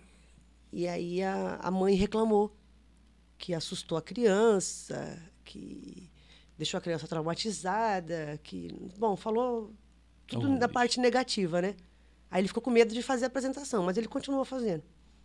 Aí aqui uma moça colocou e ela fez um texto falando que obrigado por ensinar a filha dela o que, que é coragem, porque a filha dela ficou ali. Então, é os olhos de quem vê, porque uma mãe viu que o filho sofreu porque ficou com medo e ficou traumatizada. A outra agradeceu porque ensinou a filha dela a ter coragem. É, é, é o copo cheio e o copo meio vazio, né? Meio cheio e meio vazio. Vai da, então, da, da, da, ótica da pessoa. Exatamente, exatamente. Que interessante, Evelyn. E Sensacional. A Débora Feliciana, aqui de Porto Velho, ela colocou o seguinte: como é que funciona a seleção para o circo? Né? Tipo o Aldo, o Aldo vai querer trabalhar. Como é que é Só a seleção? no marketing. Existe alguma seleção? Não. Se bem que é... no Globo da Morte. Você precisa de uma pessoa no Globo da Morte, está centralizado. Não, mas eu, eu tenho um pavor de sentir dor. Eu, eu, só de pensar eu já desisto. Meu filho tem os dois joelhos estourados. Nossa, não, eu, eu, eu quero ter o corpo inteiro até o final da vida. Tem, tem. Globista que tem a mão inteira, porque passa. Porque quando cai um, cai todos, né? Então, uhum. você não cai sozinho, né? Aquele esquema da gente gravar lá dentro, eu acabei de desistir. só pra lembrar. Não, mas eu vou botar só dois. Tem quatro, eu vou colocar só dois. Nossa. Aí depois, quando lá, aumenta três. Igual, igual uma não vez. tem como fugir de lá. Uma Entendeu? vez a gente, a gente tava. Nervoso, a gente tava com o circo em Punta del Este, né, no Uruguai. E aí veio a TV ao vivo gravar, né? Hum. E aí a gente convidou a moça, e, eu, e era um programa só de moto. E a moça falou que ia, né? Aí eu falei, então primeiro vai fazer a apresentação e depois entra você com duas motos. Tá, tudo certo. Não, meus globistas são os melhores, não sei o quê, e tá, tá, tá. E tinha um que tava estreando aquela semana, ele não era Ui. tão bom, né? E aí no ao vivo, aí chegou lá na hora a moto dele não pegava. Eu gravando ao vivo e a moto do menino não pegava, não pegava. E tu, tu que tá estreando. E eu, rapidão. e, eu, e eu dando entrevista, e aí comecei a falar em cima da mulher, e comecei a puxar a câmera pro meu lado pra falar. Pegou a moto, né? Ufa, pegou a moto. E, porque eu acho que ele tava nervoso, né? Não sei. E aí ele foi sair, pumba, caiu. Meu Deus! Aí o que, que eu vou falar ao vivo, né? E- Faz parte do show. Aí eu fiquei calada, eu falei, Então, né? não tinha Então, né? como eu me defender. Eu me, mas assim, foi um tombinho besta. Tipo, ele foi sair, pumba, caiu. Tipo, Opa. Se bem que eu fiz, eu fiz isso de moto também já. aí, enfim. Aí você explicou, por isso que é Globo da Morte. E aí, ela, aí eles foram, rodaram, deu tudo certo depois. E aí ela. E aí pra essa moça entrar depois no Globo da Morte? Foi difícil, mas colocamos, não caiu ninguém. Graças a Deus. E existe algum tipo de seleção de pessoas? Ah, tô precisando de alguém em tal lugar ou não? Tem, Essa seleção e também como é que funciona o RH disso? É uma empresa. é uma empresa. E o RH e seleção. Como é que vocês fazem isso? É uma empresa. É, artista de circo a gente tira de circo.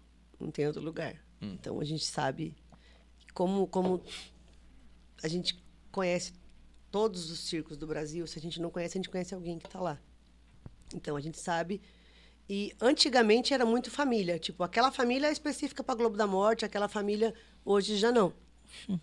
E então a gente sabe, o fulano faz esse número bem, o ciclano faz esse. Aí o fulano faz malabares e a esposa dele faz um número de, de altura, de lira ou qualquer outra coisa, trapézio, enfim.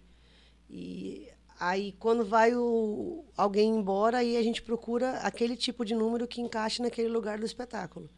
E aí, como a gente se conhece, todo mundo conhece todo mundo, aí a gente vai lá e rouba do outro circo. Isso para números. Uhum.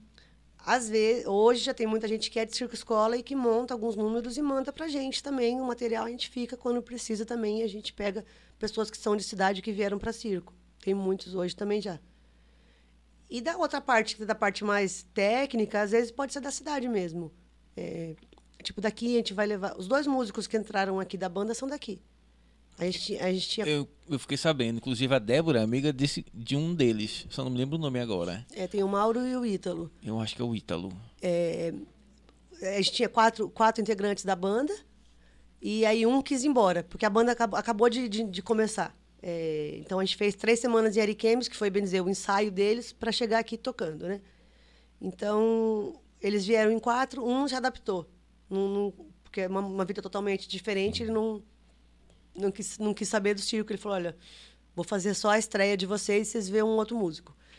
Aí a gente tem um rapaz que é o Shaolin, que é o cara que faz a nossa, a nossa direção, tanto do espetáculo quanto a, a musical.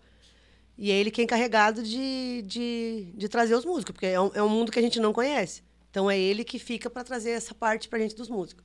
Aí ele trouxe um músico. Chegou aqui, o músico não. Ficou três dias, já começou a querer bater no outro músico. Oxente. Tivemos que separar a briga e não sei o quê. Manda esse cara embora. Aí ficamos sem bateria, sem guitarrista, porque um já ia embora, tava com a passagem comprada, o que a gente trouxe não encaixou. E aí ficamos naquela assim, e aí.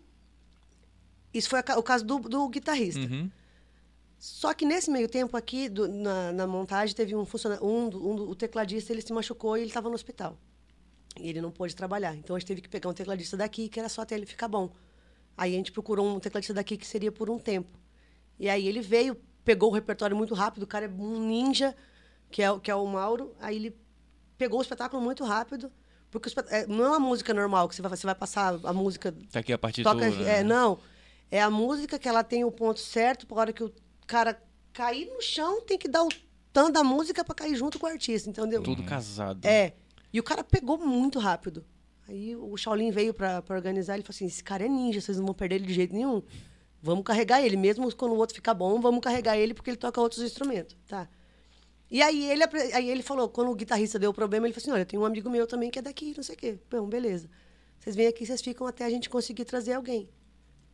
E aí eles ficaram, e aí agora ontem eles já me deram notícia que eles vão com a gente para Manaus. Então, eles vão assinar contrato comigo e vão embora comigo para mais um ano eles estão aí com a gente e vão percorrer o Brasil aí junto com a gente. Então vocês não assinam carteira de ninguém, todos são contratados CNPJ. E é tudo MEI, né? Tudo prestação de serviço. Que interessante. Até é bem menos burocrático, Bem né? menos. Pra gente que tá viajando, principalmente, né? Pois é. Já, já não basta burocracia normal. É. Eu fiquei nessa dúvida que, tipo, se tem seleção, como é que funciona? Eu acho que essa minha amiga tá querendo pegar o circo e ir embora. E aí tem casos de pessoas que vêm, tipo, vamos dizer, o meu, meu filho, ele tava namorando uma menina de Cuiabá e, e ela veio passear e ficou e ele casou. E a menina veio embora com o circo. Eita. Aí ela veio embora com o circo e ficou com a gente um ano. Depois o relacionamento deles não deu muito certo e ela voltou para Cuiabá, mas ela ficou um ano aqui com a gente. É, tem pessoas que vêm durante a temporada, tipo um- uma das moças que tava quando a gente estava lá em Cuiabá, que a gente ficou bastante tempo. Ela veio que ela, ela vendia, vendia sorvete lá no circo. E aí ela veio um dia chorando que ela tinha brigado com a mãe dela, que ela tinha saído de casa, que não sei o quê. Aí eu fiquei com dó. Falei, tem moradia no circo. Falei, pode vir pra cá. Falei, fica aqui até o circo ir embora. Ela tá comigo até hoje. aí, tipo, ensinei ela a ficar na bilheteria, ensinei ela a vender. Daqui a pouco ensinei ela a entrar no picadeiro. E hoje ela já até entra na apresentação final e entra em algumas partes do espetáculo. E assim vai. Conforme a gente vai precisando, a gente vai procurando. Então a seleção é bem aleatória. Não tem um, Não tem um padrão. não, não tem. Aí o RH sofre depois com cada, com cada cabecinha diferente.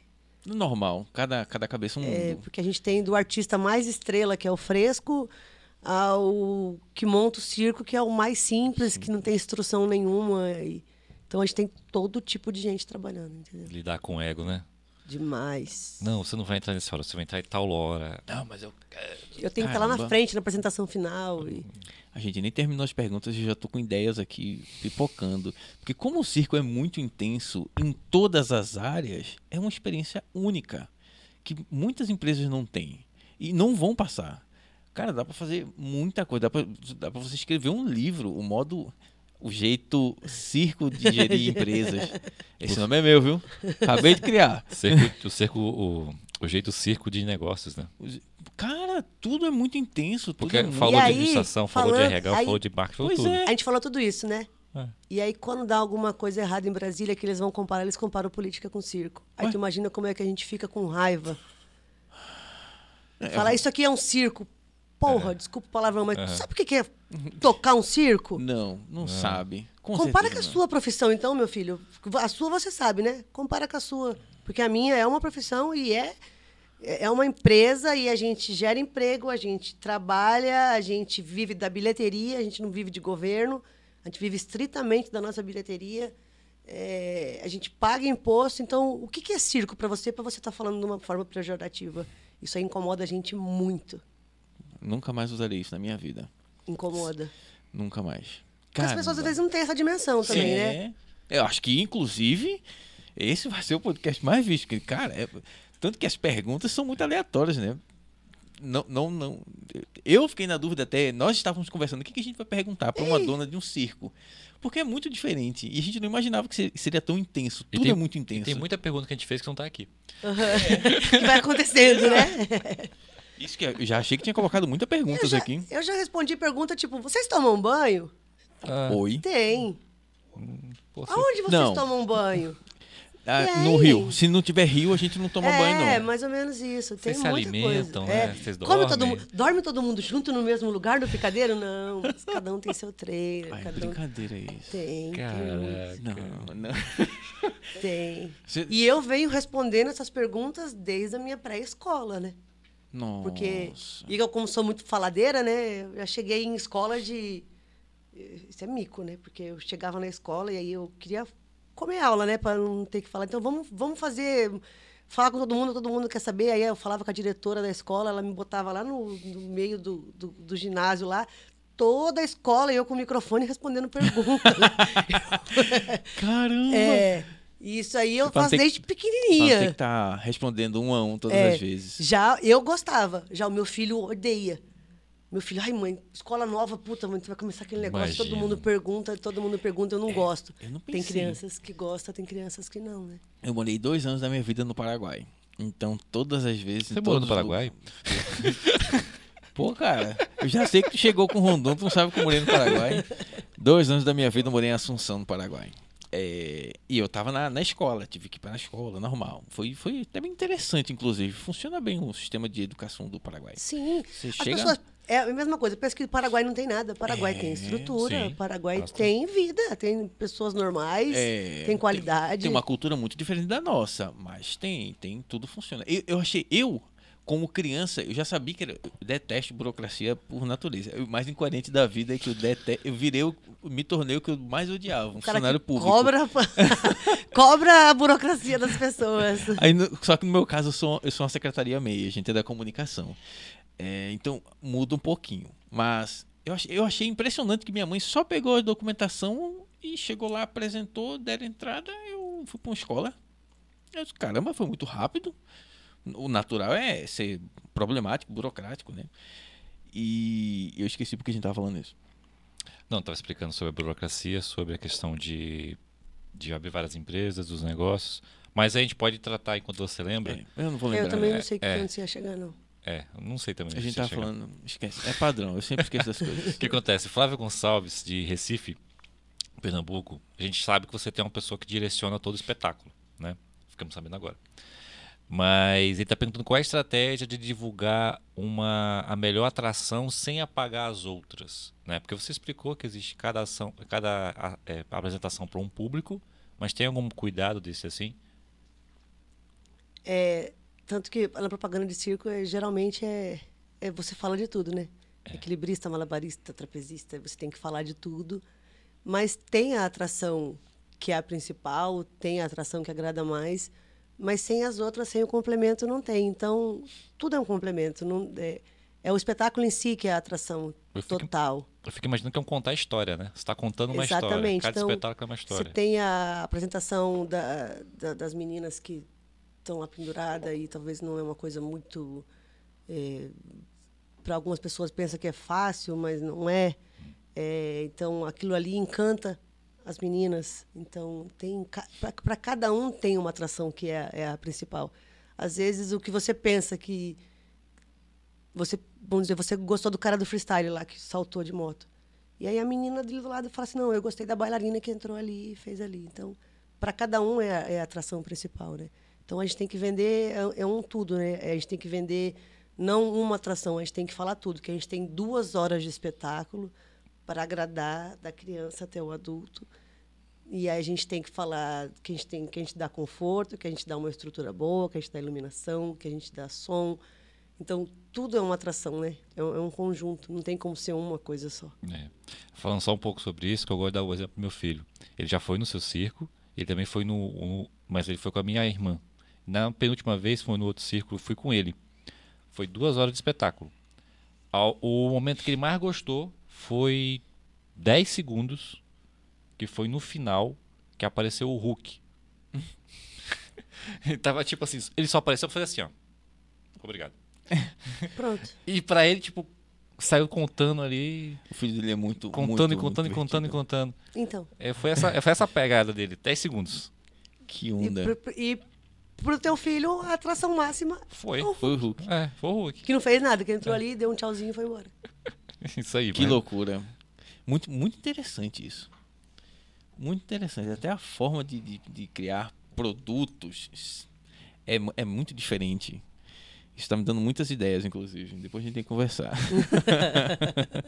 a gente também, porque. Bom, Meu, dá um livro, dá várias mentorias de, de assuntos específicos. Cara, muito, muito, muito sensacional. Era bom que todo, todo empresário. Ah, quer montar uma empresa? Vamos passar aqui um passa ano pelo no circo, circo. filho. É. Você vai aprender tudo. de tudo de uma forma extremamente intensa. E aí tu imagina nós que passamos por tudo, que fazemos tudo, chegar no meio da pandemia e falar eu não sei fazer nada.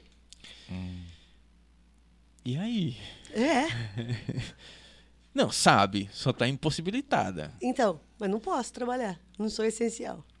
Que, que é, é- não é tão essencial que quando voltou, explodiu. É. Tem- aproveitando, nem tá aqui. Tem alguma região que funciona mais o circo? Por exemplo, a região norte é onde mais lota, onde a gente passa mais tempo porque mais pessoas vão. Ou é padrão, onde chega é sucesso. Não, tem cidade que a gente chega e não vem ninguém. Sério? Tem. Me dá uma. Eu nunca ir nessa cidade. Tem Por exemplo, às vezes não é culpa da cidade, às vezes acabou de passar um circo e o circo era muito ruim. Ah, tá. A experiência. E aí você não quer saber de circo, porque aí circo é tudo igual. E não é. Mas, Na cabeça das pessoas é. entendeu? Então tem cidade que você vem e não vai ninguém. Então você tem que estar cuidando. Quem foi o último circo que passou? Se vale a pena você entrar depois dele. Avaliar o trabalho que ele fez lá, o resultado. Exatamente. Qu- A quanto que ele trabalhou? Tem muito que se prostitui. O valor, né? Porque o pessoal chega lá no meu circo e fala, puta, é caro, né? Não. Terminei pra você ver como. Aí depois avalio. eu falo assim, olha, depende do que, que é caro para você, né? O que que o que que o que que é caro, né, pro, pro, pro teu gosto, ele assim, assiste o espetáculo. Aí depois a gente conversa. Eu já sou bem assim, né? Por isso que eu nem fico na bilheteria, porque quando alguém fala pra mim que é caro, eu sei o que que eu gastei para chegar ali. É. Não é não é não é fácil. Então, é caro. Pra gente manter é caro. É. A gente tem uma folha semanal, porque artista de circo ganha por semana. A gente tem uma folha semanal alta. E se chover e não for ninguém, a minha folha continua igual. Uhum. E segunda-feira é é folga. Segunda-feira é folga. Todo mundo quer o dia na segunda-feira. Exatamente. É. Domingo à noite é segunda de manhã. Uhum. Domingo à noite, segunda de manhã. É o dia de cobrar o povo de circo. Já fica a dica aí. É, aproveitando, como é que vocês. Como é que, como é que ficou? Voltando ao caso da pandemia. Você falou agora que tem uma folha semanal. Me gerou curiosidade. Como é que, como é que ficou o circo? Como é que você cobriu isso? Algum- algumas pessoas, poucas pessoas ficaram que não tinham O que o fazer? que fazer. Então a gente deixou. A gente estava em Tangará da Serra quando parou. E a gente deixou o, cir- o, o terreno lá, deixaram a gente ficar lá no terreno. O terreno era particular. A gente tinha pago um mês de aluguel, nós ficamos 18 lá no terreno do pessoal. Eles não cobraram nada da gente. É, ficou ligada a água e a luz. Inclusive, eu estou devendo uma conta de água lá de uma pequena quantidade, de, porque ficou lá correndo a água. Eita. É, Quanto? é, nem sei te dizer, porque chegou, eu fiquei com raiva, falei, não vou pagar esse negócio. Tá lá, no nome do meu pai ainda. E, e aí muitos ficaram ali e começaram a fazer bico. Aí alguns, alguns dos nossos. Porque a gente fez uma live na, logo no começo. Todo mundo estava fazendo live. Vamos fazer uma live do circo também para ver o que, que dá, né? A gente ganhou acho que 300 reais na nossa live. É, eu gastei 1.500 para fazer a live. Temos um prejuízo aí. Mas era a primeira. É, e foi a única também. É, só que o que a gente conseguiu daquela live? A live ela ficou famosa na cidade, porque a gente fez parcerias com o pessoal da cidade e muita gente viu e daquela live todo mundo conseguiu emprego. Foi bom, foi muito bom essa live pra você. É, então eles conseguiram emprego e muitos até ficaram registrados. Tem uns que ficaram lá e não voltaram mais para circo. Caramba. Na empresa na, na Cumbuca, que vende arroz, que é famosa. E você ficou sem os caras. Depois, quando a gente voltou, a gente ficou sem, mas salvaram a vida deles, né? É. Então, de- alguns voltaram. Quando voltou o circo, eles voltaram. E teve um casal que ficou. Então, a, a live ela não, não deu dinheiro, mas ela acabou dando emprego para todo mundo que estava lá. Deu um e retorno, né? salvando o circo. que Salvando- Poderia ter quebrado. Isso. Aí uns foram descascar alho, que tinha um negócio que trazia uns caminhão de alho lá para descascar alho. Outros foram ser servente. Outros, eh, teve gente, alguns circos foram vender algodão doce na rua, vender maçã do amor, vender bola. Eh, outros foram fazer frete. Se viraram. Cada um foi fazer o que conseguia fazer. E assim foi. Que interessante, caramba. Uma live que em teoria seria um prejuízo, no final das contas foi uma grande ajuda pra todo mundo, Foi. inclusive pra não quebrar a empresa. Exatamente. Que massa. Muito, muito interessante. Ó, o Daniel Silva, aqui de Porto Velho, grande amigo nosso, perguntou. Vamos ver se faz sentido pra sua cabeça. Eu não entendi muito bem a pergunta. Você entendeu? Hum, Mais ou menos. Tá bom. Como é Só tô com medo. Não, é, eu acho que ele, não sei. Como é se manter nesse segmento que tanto foi segregado? O que eu entendi da pergunta é, é a questão da prostituição, de tipo mudança de gente a todo momento. Ah, a gente não quer mais, a gente vai separar, a gente vai fazer outra coisa, desistir de, de seguir com o circo. Foi isso que eu entendi na pergunta. Eu copiei ips literis a pergunta. Você tem essa, essa rotatividade na sua, no seu circo? De artistas? É. Tem, mas É o normal? E, e, co- como é que vive? Porque é tão específico. Você, no, no próximo espetáculo, você tira? Tipo, você sai uma, um malabarista. não, mas não sai assim. de- de- durante um ano a gente troca algumas pessoas. O- tem uma base que é nossa. Vamos dizer assim, o Globo da Morte. O Globo da Morte sempre vai o Globo da Morte. Trocou o globista, mas o Globo da Morte vai. Continua. Hum, É, o trapézio. Sempre vai o trapézio. Trapézio é um número do circo. É, se vai embora um trapezista, a gente coloca outro no lugar. Então, sempre vai. Sai um malabarista, a gente contrata um outro número equivalente, seja de malabar, algum equilíbrio, alguma coisa que seja assim. Então, sempre vai. Às vezes a troca é boa, às vezes não tanto, mas a gente já tem uma base do que, que, que, que encaixa ali, né? Então, É só dá tro- trabalho. trocando as peças, né? Dá trabalho. Hum, Tipo, for- algumas peças-chave, vamos dizer, palhaço. Palhaço dá um trabalho desgramado pra achar. Sério? É. Eu achava que teria muito mais do que um trapezista. Não, palhaço exemplo. bom é difícil, né? Ah, Porque os tá. caras querem, né? Todo mundo quer os melhores, né? E aí, às vezes, dá um trabalhinho. É tipo, vamos dar um exemplo assim. Palhaço. Aqui a gente tá no norte, a gente tá, tá neutro, vamos dizer.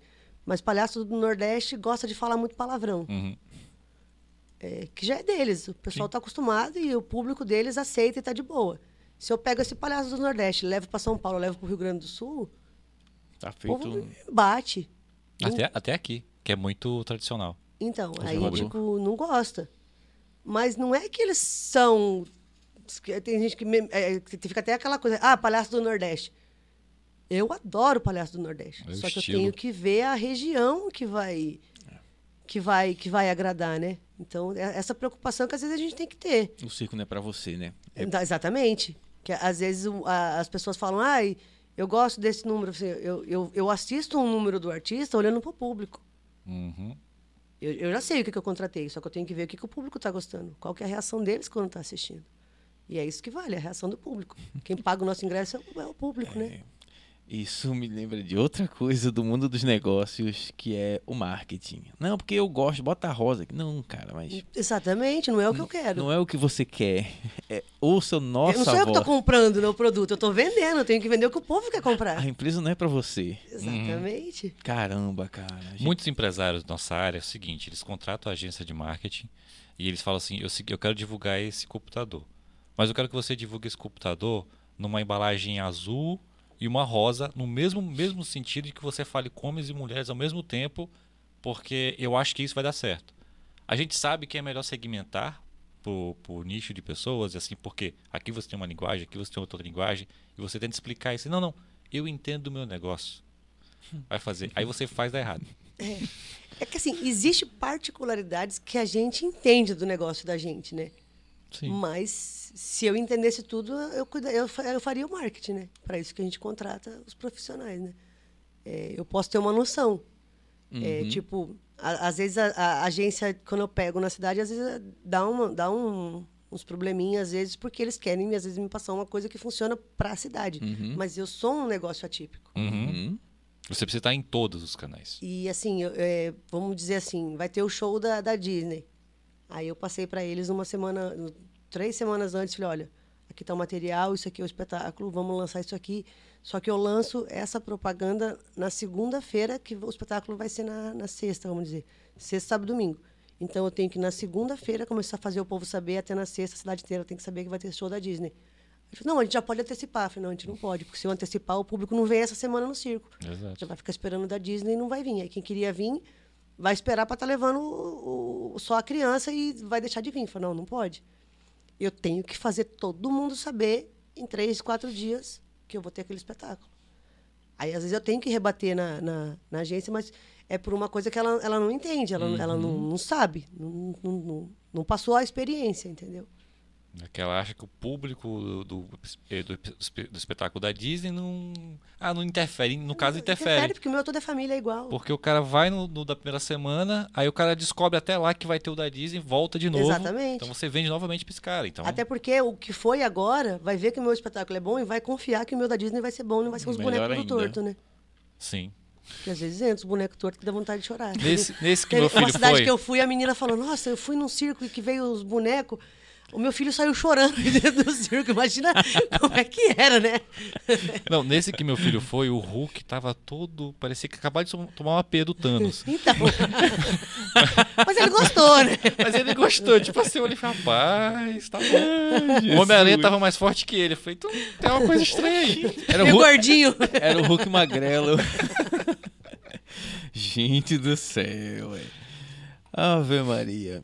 Evelyn, quais são as maiores dificuldades? Eu sei que você já pontuou algumas coisinhas, mas assim, o que vier à sua cabeça? Quais são as maiores dificuldades de trabalhar, de fazer acontecer esse circo? Burocracia. Por que, que eu sabia? Pô, gente, vamos facilitar a O nossa resto a gente vida. tira de letra. Sério? Caramba. Burocracia. Tá vendo? Eu digo que tem um, o- tem um limite da burocracia. Eu sei que é pra evitar corrupção, mas no final das contas acaba dando margem. Gerando mais, né? É. Mas, E uma coisa, Vinícius Barreto, lá de Recife, né, perguntou o seguinte: qual é o futuro do circo é, no mundo cada vez mais virtual? Você já explicou mais ou menos os detalhes, mas só para essa benção aqui, para entender um pouco mais sobre isso. que você tem um desafio grande, né? A gente tem um desafio, só que a gente tem aquela. a vantagem do. que o circo ele é ao vivo. Sim. O circo você fica naquela tensão de. O que, que vai acontecer? O cara vai cair, o cara não vai, o cara Uhum. tá ali vendo ali na hora, né? Adrenalina, né? É isso, É. é fato. Então o circo ele tem isso, né? Ele tem o ao vivo, né? Que o que tá pronto, que tá editado ali é outra situação, né? Então tem gente que vai no circo pra ver o Globo da Morte pro cara cair. Eu já discuti com um cara na internet por causa disso. Eu tava respondendo a página e o cara falou: "Ah, eu fui no circo, os cara não caiu".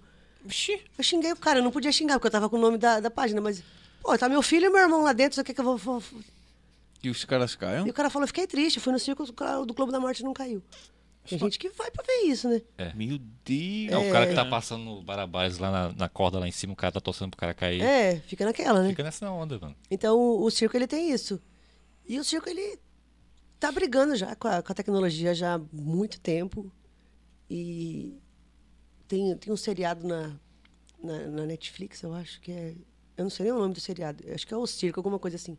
E ele conta a história do, do Ringley, que é o, é o maior, o foi o maior circo do Brasil, que é o que, é o que saiu aquele filme O Maior Espetáculo da Terra, né?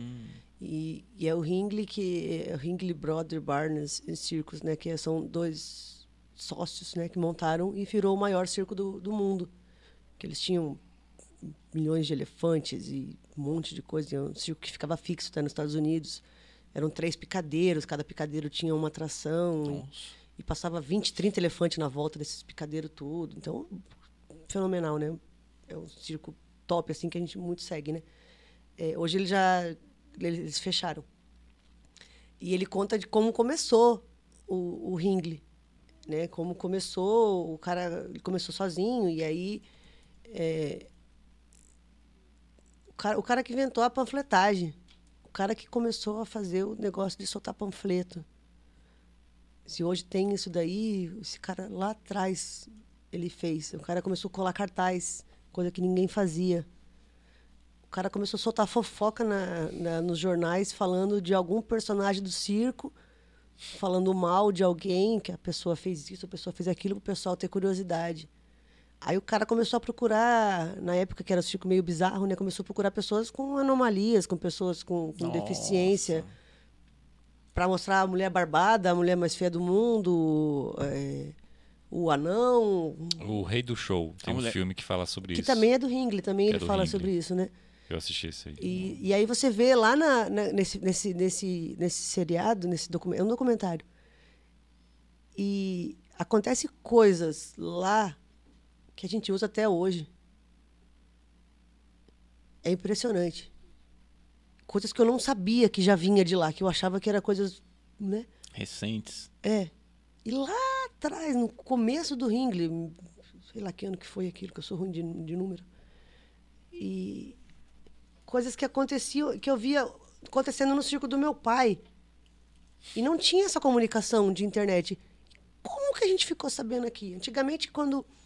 Hoje, um, o, o Ministério do Trabalho hoje me escuta isso, mas antigamente é, ficava 20, 30 crianças no dia da estreia na porta do circo. Foi criado, pegar. Foi criado em 1871. É isso mesmo. Nossa senhora.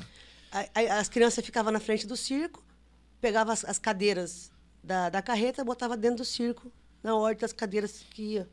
E cada criança daquela ganhava um ingresso. Aí era 30 crianças para carregar a cadeira no dia da estreia, para eles ganharem o ingressinho deles para eles ir de noite no circo. Hoje, se eu fizer isso, o Ministério do Trabalho vai lá, que é trabalho infantil, não sei Vamos quanto, não sei quanto, fogo entendeu? no, no circo. E aí eu fui ver que nesse seriado já faziam isso, lá em 19 1870 eles faziam isso. Falei, como é que meu pai sabia isso aqui? Que meu pai fazia? Como que ele ficou sabendo que eles faziam lá? Nem Netflix tinha. Então, eu não sei como que, que espalhou isso, mas é uma, uma tradição e são algumas características que tem que vêm lá de trás e continuam vivas até hoje. Lógico que hoje muda muita mudou, coisa, mudou. mas ainda tem coisas que se usa. Tipo, é, co- colar cartaz né, na- nas, Na- na, nos- no- nas paredes, né? Nos muros. Uhum. Aí ele colava 10 cartaz e o último ele colocava de ponta cabeça. Aí, Chamar atenção. ah, mas tá, tá errado, né? Quebra de, quebra de padrão. Quebra de padrão. Aí você tá errado e você viu. E meu pai fazia isso e eu vi isso no seriado. Eu falei, gente, como? como? Não sei. Eu sei, eu tenho uma explicação para isso. E você sabe, só que não sabe. Você comentou da questão das experiências que você faz, do atendimento, do, de tudo. O cérebro humano funciona da mesma forma. Há 50 mil anos que a gente está com a mesma arquitetura, funciona da mesma forma. Então, a experiência, se ela for bem, bem conduzida, eh, todas as estratégias voltadas para o ser humano, ser biológico, sempre vai surtir o mesmo efeito. A quebra de padrão ela é de 1500, de- do ano 1 até hoje. Sempre vai funcionar. Só muda o meio. Mas a forma, o fim e o objetivo sempre vai dar certo. Então, mas tipo assim, a mesma coisa lá e aqui, eu fiquei pensando, eu falei, como que meu pai, tipo, alguém de lá foi contando pro outro, foi contando pro outro que isso dava a boca, certo, né? né? É, tem, pode ser também um A conhecimento empírico dele. O nosso cérebro ele fica fazendo é, testes AB. Inclusive, quando você está com um problema, você quer resolver, vai dormir com ele, que o cérebro de noite ele vai fazendo todos os testes possíveis até te trazer a solução. Isso pode ter acontecido com seu pai, dele ter tido essa ideia justamente pela, pela- pelo intuito de querer mudar. Aí descobriu que, pô, se eu botar o último aqui vai chamar atenção. Ou de repente o primeiro vai chamar atenção se É, do inverter meio, é. alguma coisa vai chamar atenção. E coincidentemente, os dois podem ter tido a mesma ideia em locais diferentes pelo mesmo objetivo, chamar a atenção para o meu, pro meu, meu cartaz, no caso. O cérebro funciona da mesma forma para todo mundo. É muito incrível isso. Quando a gente, na questão do marketing, é- a gente separa bem né, na agência, ele cuida da parte de planejamento, digital, estratégias digitais, eu vou mais para o marketing físico e de experiência. Porque na minha graduação eu descobri que só as estratégias de sociais não são tão efetivas. A quebra de padrão, se eu utilizar aqui na China, na Coreia, vai funcionar do mesmo jeito para todo mundo. E é isso que, é que me encantou no marketing. Foi o que me, me botou assim num, num tobogã. E eu só entrei porque eu fui para o neuromarketing, fui indo, fui indo cada vez mais. Porque realmente, você falar com o ser, a experiência, você falar com o ser biológico tem surte muito mais efeito e marca muito mais a experiência boa e todo todo o a atmosfera da, do circo marca muito mais do que um simples filme no cinema. É. Cara, Isso é o circo. esse é um circo. Esse é o oficial circo. A gente está encaminhando agora pro final. Né? Porque eu não sei, o, o- a hora passou tão rápida que eu nem falei a hora, que foi mais ou menos uma hora e quarenta de bate-papo. Cara, eu falo pra caramba, Não, né? e tá muito Mas gostoso, velho. Conversa muito boa. Deixa eu te muito perguntar um negócio que agora eu fiquei curiosa. Essas perguntas, elas estão vindo agora ou já tava... A gente já tinha algumas pré-definidas que, a- que foram. Não, essas que vieram aí, vocês não, não sabem que é pra mim que tá perguntando? Tipo, Não, Não, não, não. ninguém Pra tá você, não. acompanhando isso em tempo Não, real não. saber. Não, não, não. Era. A gente é gravado, né? A gente vai soltar daqui a 15 dias. Né? Essa parte. Infelizmente, a gente ainda vai fazer ao vivo. É que ele fez uma chamada no Instagram dele e as pessoas mandaram algumas Pô, perguntas. você nem me marcou lá pra me repostar, pra me ficar famosa, ganhar seguidor. Foi. A gente Não, marca no- mas- na chamada do, do- da live. Vai, a gente vai marcar. na- Consegui na patrocinador, arroba lá pra gente conseguir umas O legal é que esse podcast aqui dela pode ser um, um, um grande documentário, entre aspas, para ela passar para frente pro pessoal do circo e assim por diante. Porque querendo ou não, tá contando a história do início, do meio É, e quem sabe pro, pro próximo. E vai ter pro futuro, inclusive. é. Por fim, não. Não, Pra pro continuidade. próximo. Exato. É. Para próximas, próximas gerações, que com certeza vai seguir pelo seu filho. Vai, meu, meu filho, se você falar ele, meu filho não vive outra vida. Meu filho não consegue viver outra vida. Não consegue. O legal é que se ela chega, chegou um colaborador novo, ó, você quer saber minha história? Vai passar o Assiste link do aqui. vídeo. É, assiste aí, vai. Assiste aqui que é mais fácil. Aí você vai entender. Ou vai fazer uma, uma entrevista, vai É. ter um release. Me passa um release. Ah, Tá aqui, ó. Tá Assiste aqui, esse negócio aí que é mais fácil. ó. eu, eu, por um acaso, eu lembrei porque que eu tava falando do Paraguai. Tá vendo? Totalmente Estalou. aleatório. Estalou. Voltou. Eu lembrei, é porque você estava comentando que você ia pro meio da escola responder perguntas. Todos os locais onde eu ia, lá no Paraguai, as pessoas me perguntavam como é que é no Brasil, como é que funciona, como é que. Todos os lugares. Aí eu voltei. Como é no Paraguai, como é que funcionava. Ah, é um saco. E eu não Então. pensei nisso em falar de uma vez só para todo mundo. Ó, Ixi, eu fazia, eu fazia excursão. Eu pegava, eu falava pra professora, vamos levar as crianças pra ver os bichos, né? Eu falava, as crianças, meu, da minha idade, né? Vamos ver os bichos do circo, vamos ver como é que é o circo de dia. Tudo pra mim não estudar, né? Porque não é possível que eu fazia isso. E aí eu ia com a escola, todas as criancinhas em fila, e, eu- e aí eu me sentindo. a guia né? turística. É, eu me senti Natal, né? andando pelo circo, conversando com as pessoas, me sentindo Natal. E aí eu mostrava todos os circos, passava pelos animais, tudo, mostrava, mostrava como é que era o circo, tudo, e ia voltava pra escola. Eu fazia isso toda a cidade. Olha, o legal é que agora o filho dela vai ter esse, esse, esse vídeo pra passar pros coleguinhas quando chegar na próxima escola. Assiste aqui, minha mãe, que é mais fácil o meu filho explicar. odeia, ele odiava o primeiro dia de aula, ele odiava porque ele tinha pânico de ficar falando com as pessoas, ele Ah, é não. fechado. Uhum. Repetir a mesma coisa toda vez. Toda vez. E umas perguntas bestas. Você toma banho, por exemplo. Essa daí. Mas eu Essa quero, daí antes da gente pegou. chegar no final, eu quero fazer uma pergunta que eu esqueci. Quando foi? Novidade. É, essas perguntas também vieram assim. Tem déficit de atenção, não tem não? Todos Tem- os dois. Todos os dois. Eu também. Mas tudo bem, tá tudo certo. Quando Eu tomei minha foi. ritalina de manhã já. Eu não tomo nada, não. Tem que tomar Eu vergonha ainda na não cara. tomei ainda. Toma que é bom, viu? Tu toma também, cara.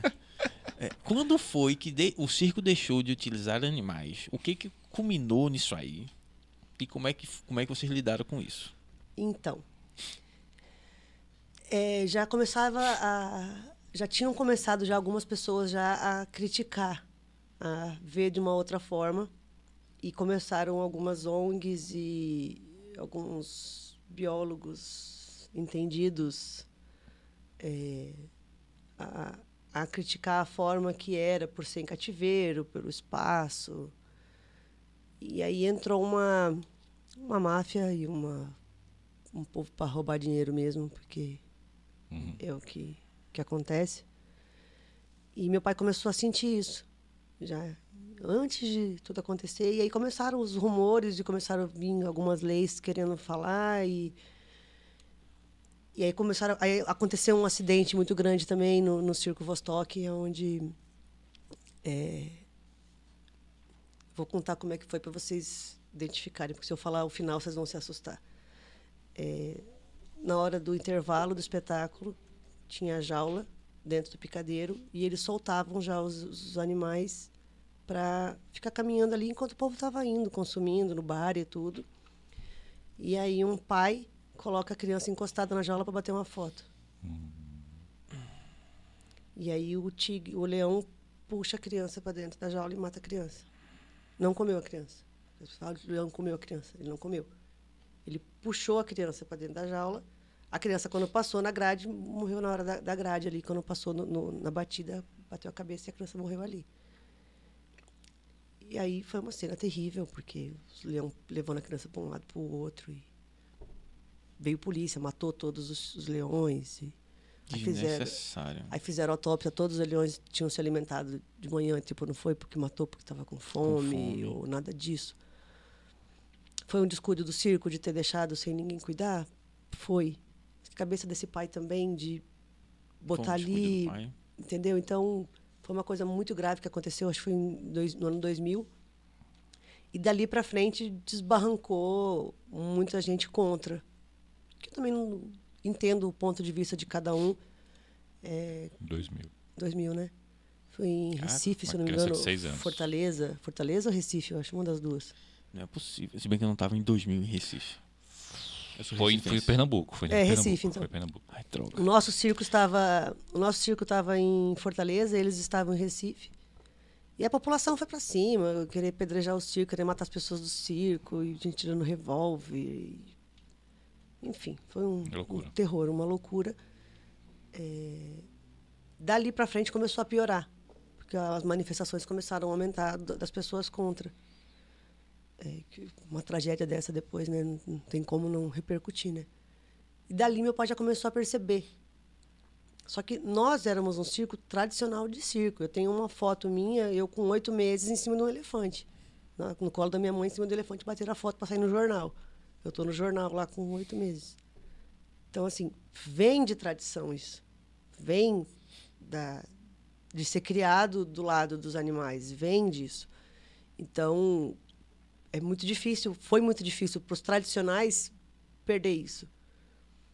E meu pai começou a perceber e meu pai já começou a tirar os animais de jaulas, os animais mais agressivos, tipo urso, tipo tigre, leão. Ai, eu sou Meu muito pai- fã de urso. O meu pai já começou. Pra você ter noção, os, os ursos na- nasciam, que era um casal, ela, ela tinha cria todo mês de julho. A gente estava no Rio Grande do Sul, onde era muito frio na época, e a gente estava sempre no Rio Grande do Sul.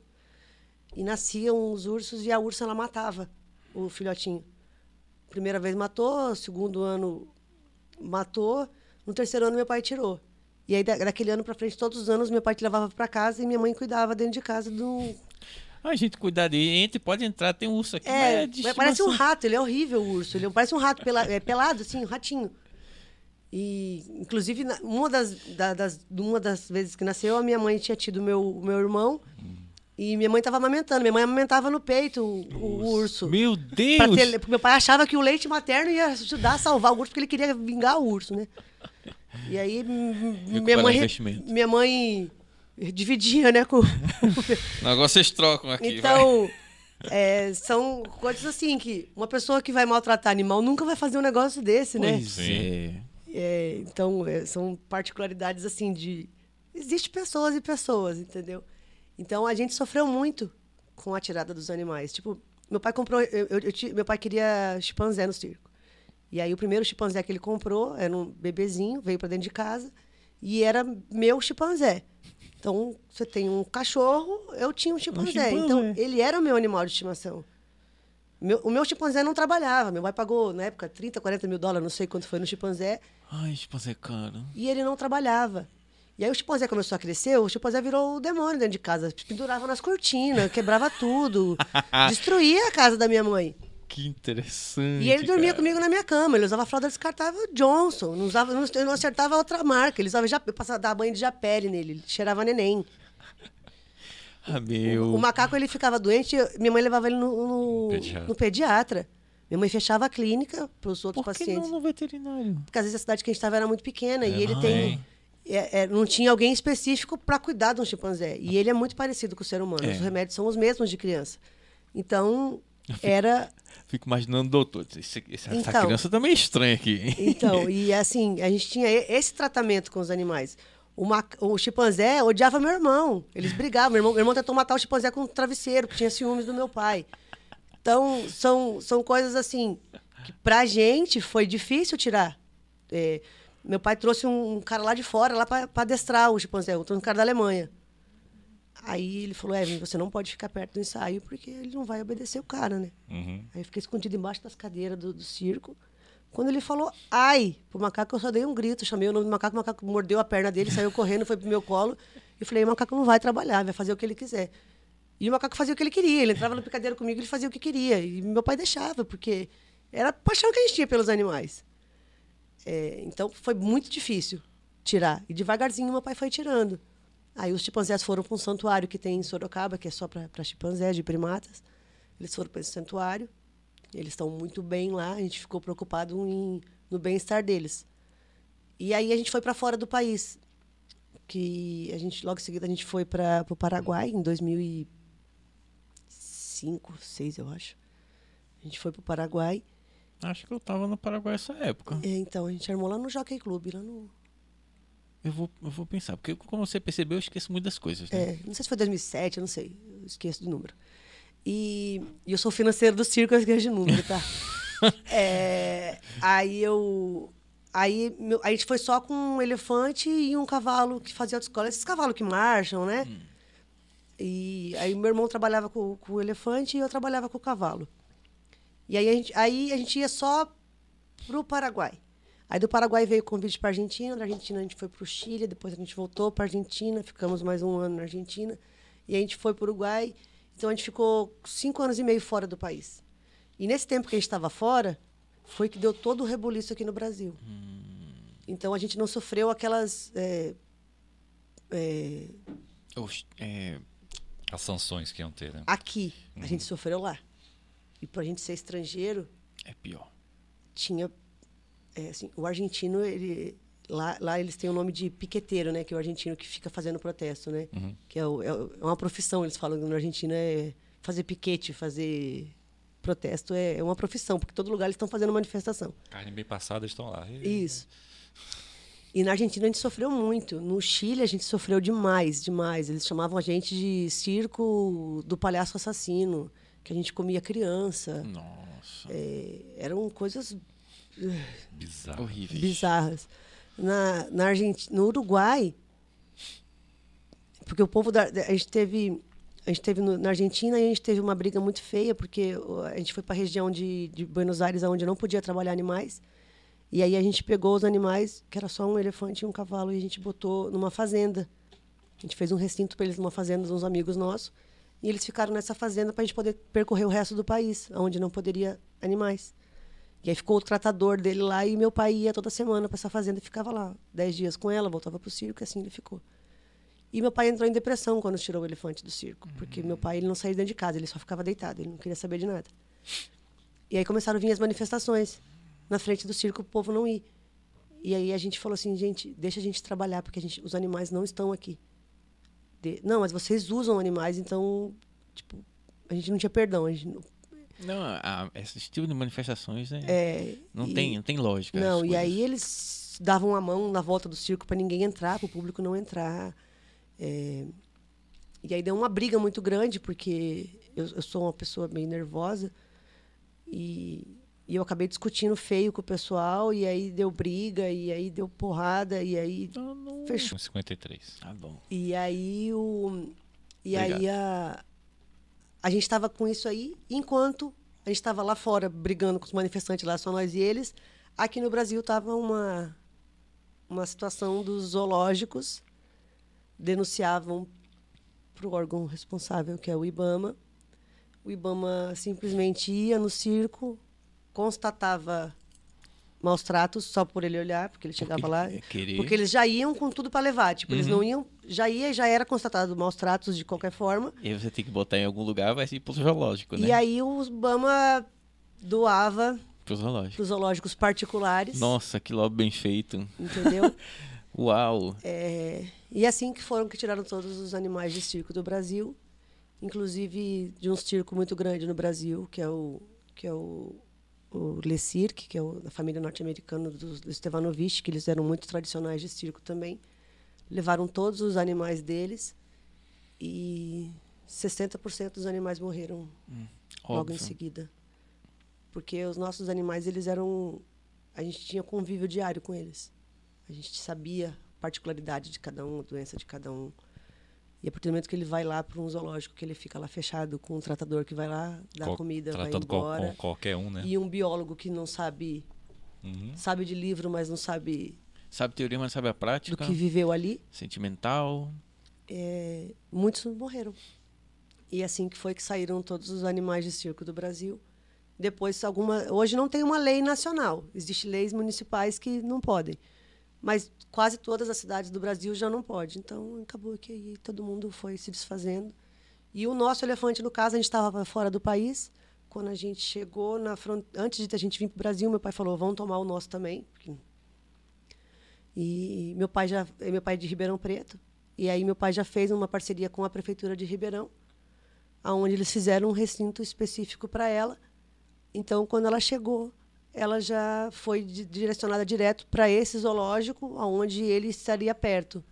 Que aí foi um dos motivos do meu pai sair do circo, que ele não quis mais ficar. Ele começou já a ficar mais em Ribeirão Preto, para ele poder estar vendo ela. Então ele continua visitando ela lá e ela tá lá nesse zoológico de Ribeirão Preto, que foi o último animal que a gente teve que fazer. Até isso. hoje? Tá lá, inclusive ele me mandou um vídeo essa semana. Ele fica, às vezes, dias sem lá. Quando ele vai lá de longe, ele grita o nome dela, ela vem correndo. Parece um cachorrinho. Até vou mostrar pra vocês depois. Ah, que fofo. Ela vem igual um cachorrinho mesmo, que ela tá lá longe, ele dá um grito pra ela, ela vira e vem. E ela já tá há mais de 10 anos longe da gente. Tadinha. E ela vem aonde ele tá. Tipo, e aí o tratador que tá lá do lado fala assim, gente, é impressionante. O cara tá falando do lado. É, só com a voz dele ela, ela identifica e eles fazem o que querem lá e elas nem dá bola pra eles, não.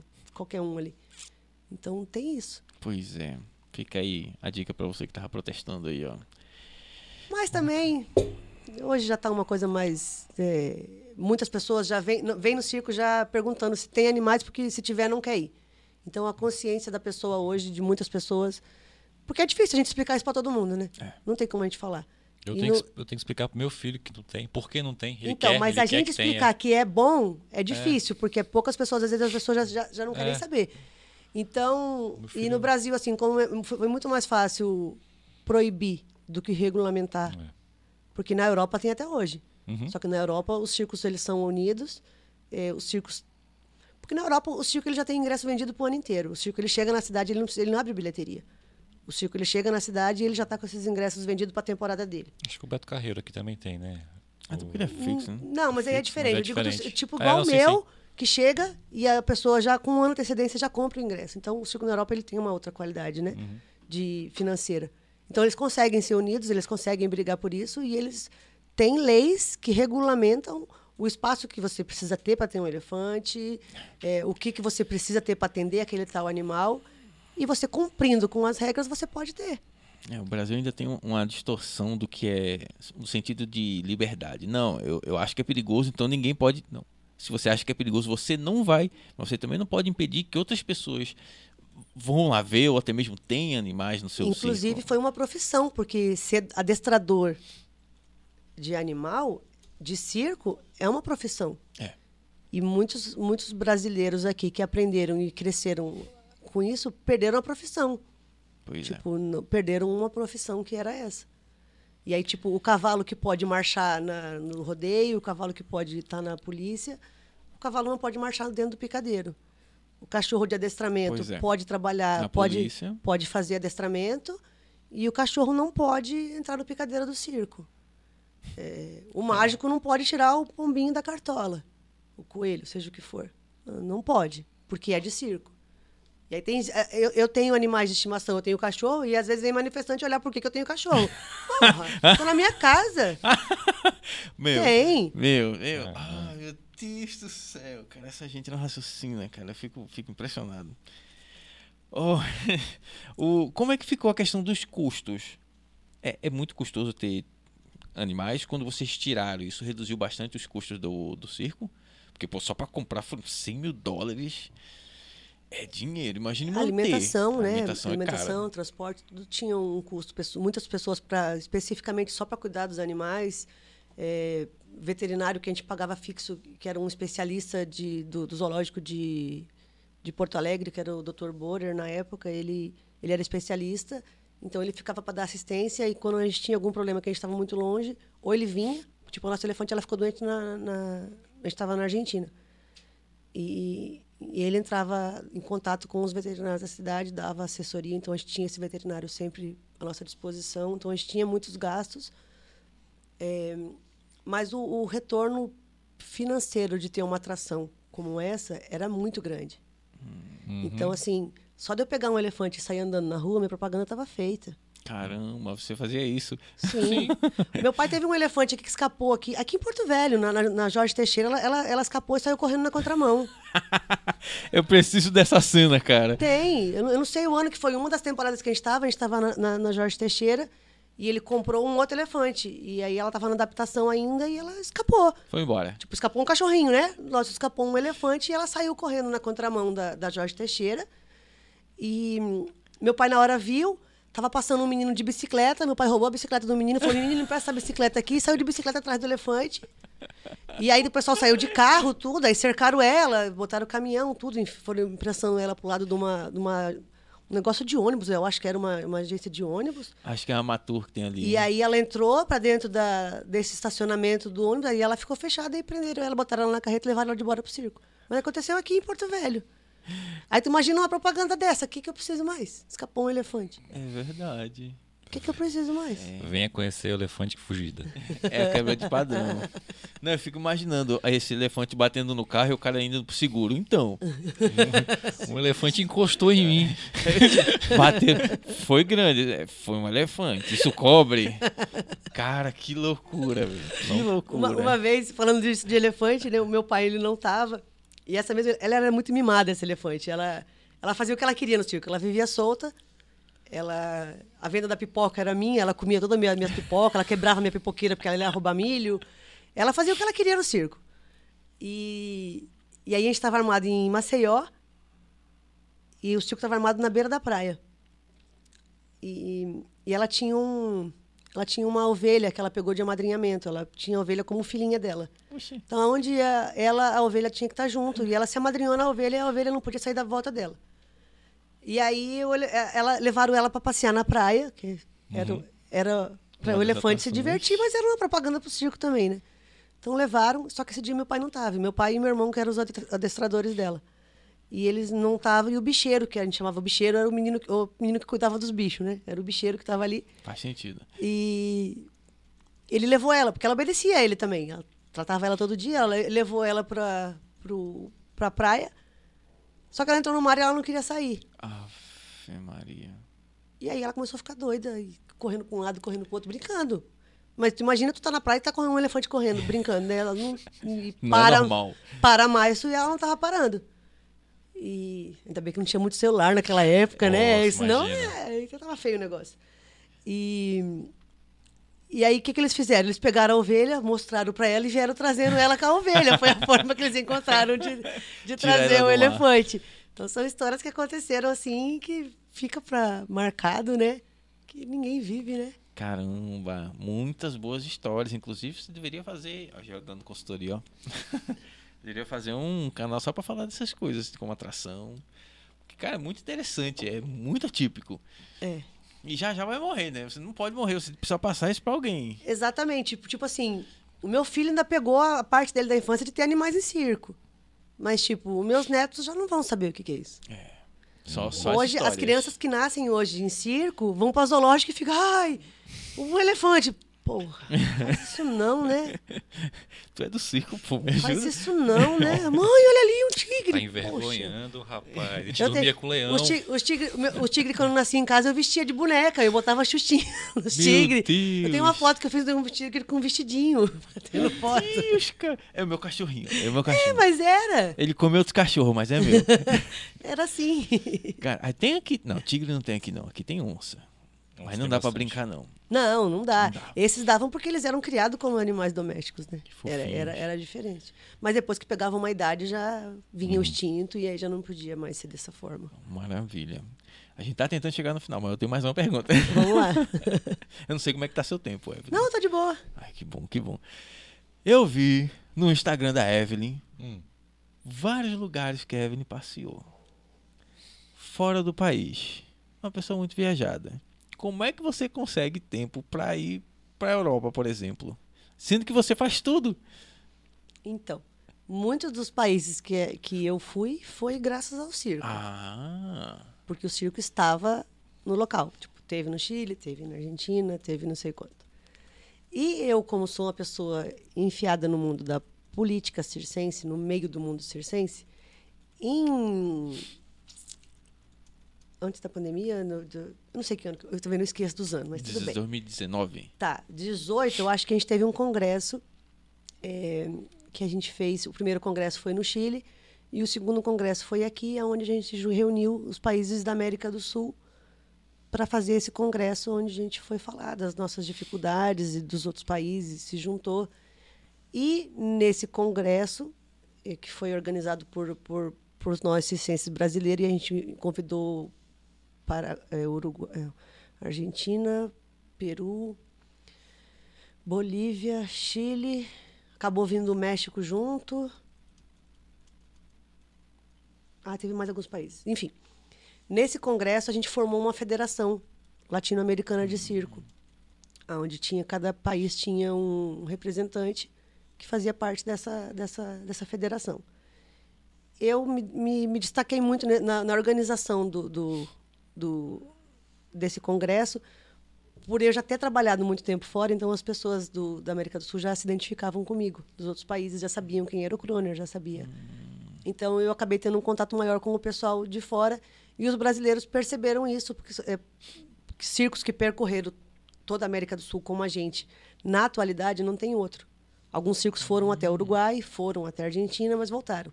E que percorreu igual a gente, trabalhando hoje, não tem nenhum.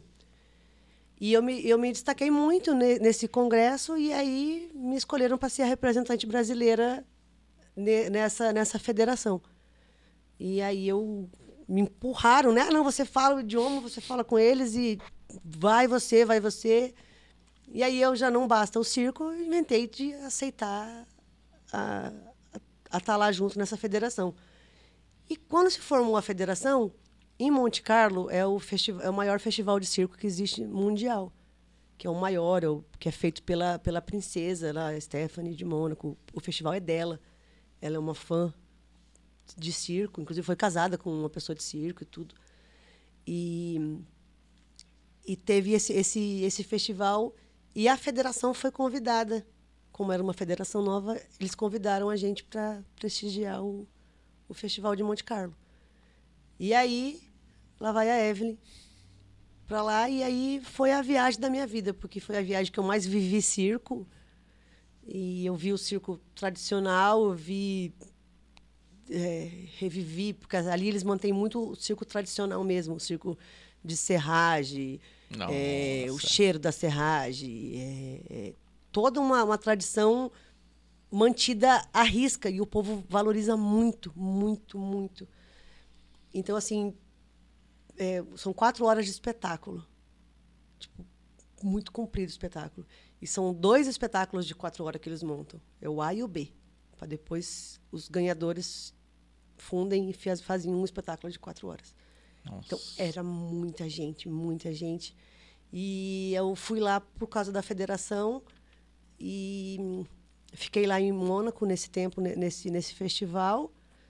E aí depois eu aproveitei que eu estava lá e aí eu fui para Paris sozinha, sem falar água. Já fala espanhol. Só, só espanhol. Já é espanhol é e português e inglês. Ali. The books on the table, Isso. assim, né? É. tipo, peixe, eu fiquei nadando para pedir um peixe lá. E fui para Paris sozinha. Pra pedir carne de vaca, eu ia fazer como? Então, eu me arrisquei no peixe, né? Eu fiquei, tipo, nadando ali para entender. E aí eu fui sozinha. Todo mundo fala que para Paris você tem que ir acompanhada, né? Que você tem é. que ir hum. namorando, casado, não sei o quê fui pro Moulin Rouge, fui para tudo quanto foi lugar lá. Caí dentro de uma manifestação que eles estavam manifestando lá contra, contra o presidente na época. Você tem imã para isso.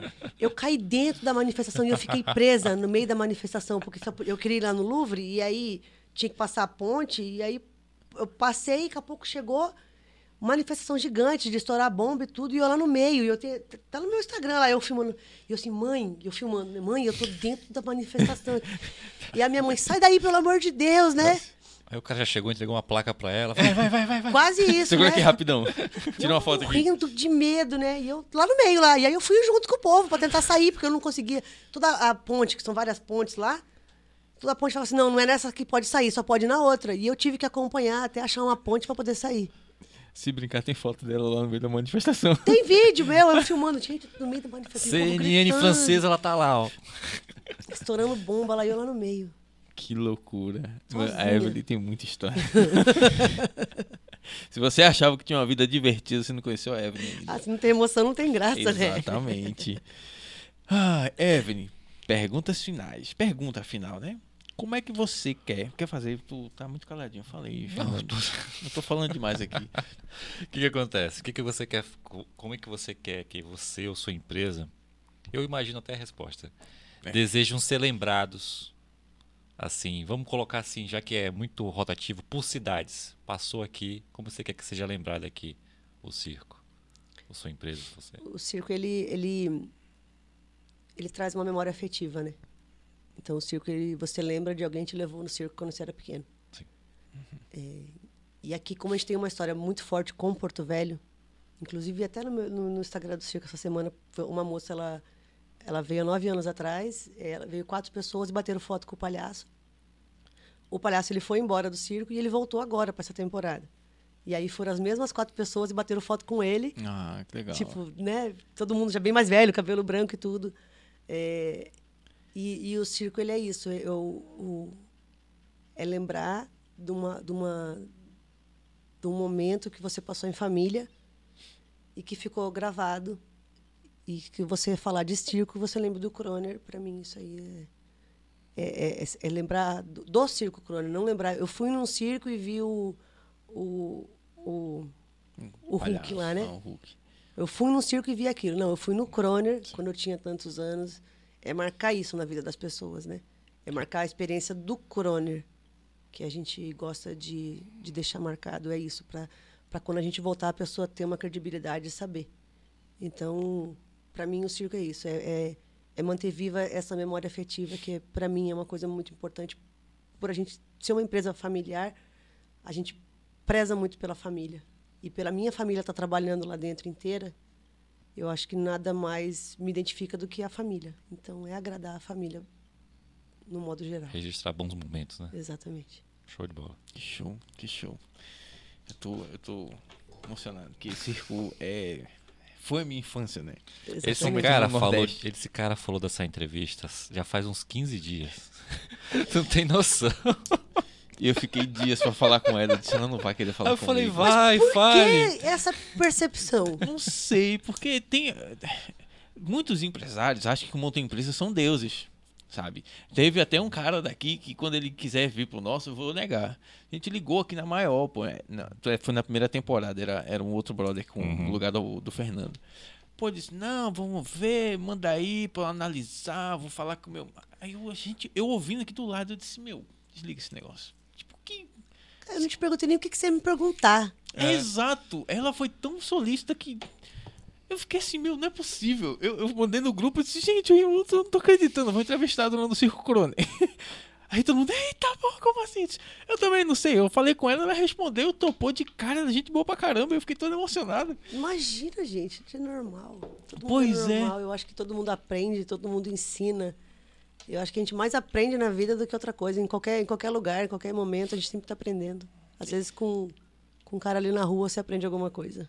Exato, todo mundo tem, tem o que agregar. Eu não sei por que as pessoas têm. E, eu- e eu, eu tenho uma forma de, de, de tocar, de, de, de, de trabalhar, que os profissionais que eu pego para trabalhar na minha empresa, que eu posso compartilhar, seja um local, de um terreno, de um shopping, seja é, qualquer, vamos dizer, um advogado. Eu, eu peguei um advogado no Rio Grande do Sul e ele não entendia nada de circo. E para a gente explicar para o advogado, às vezes, as nossas particularidades, né, são muitas.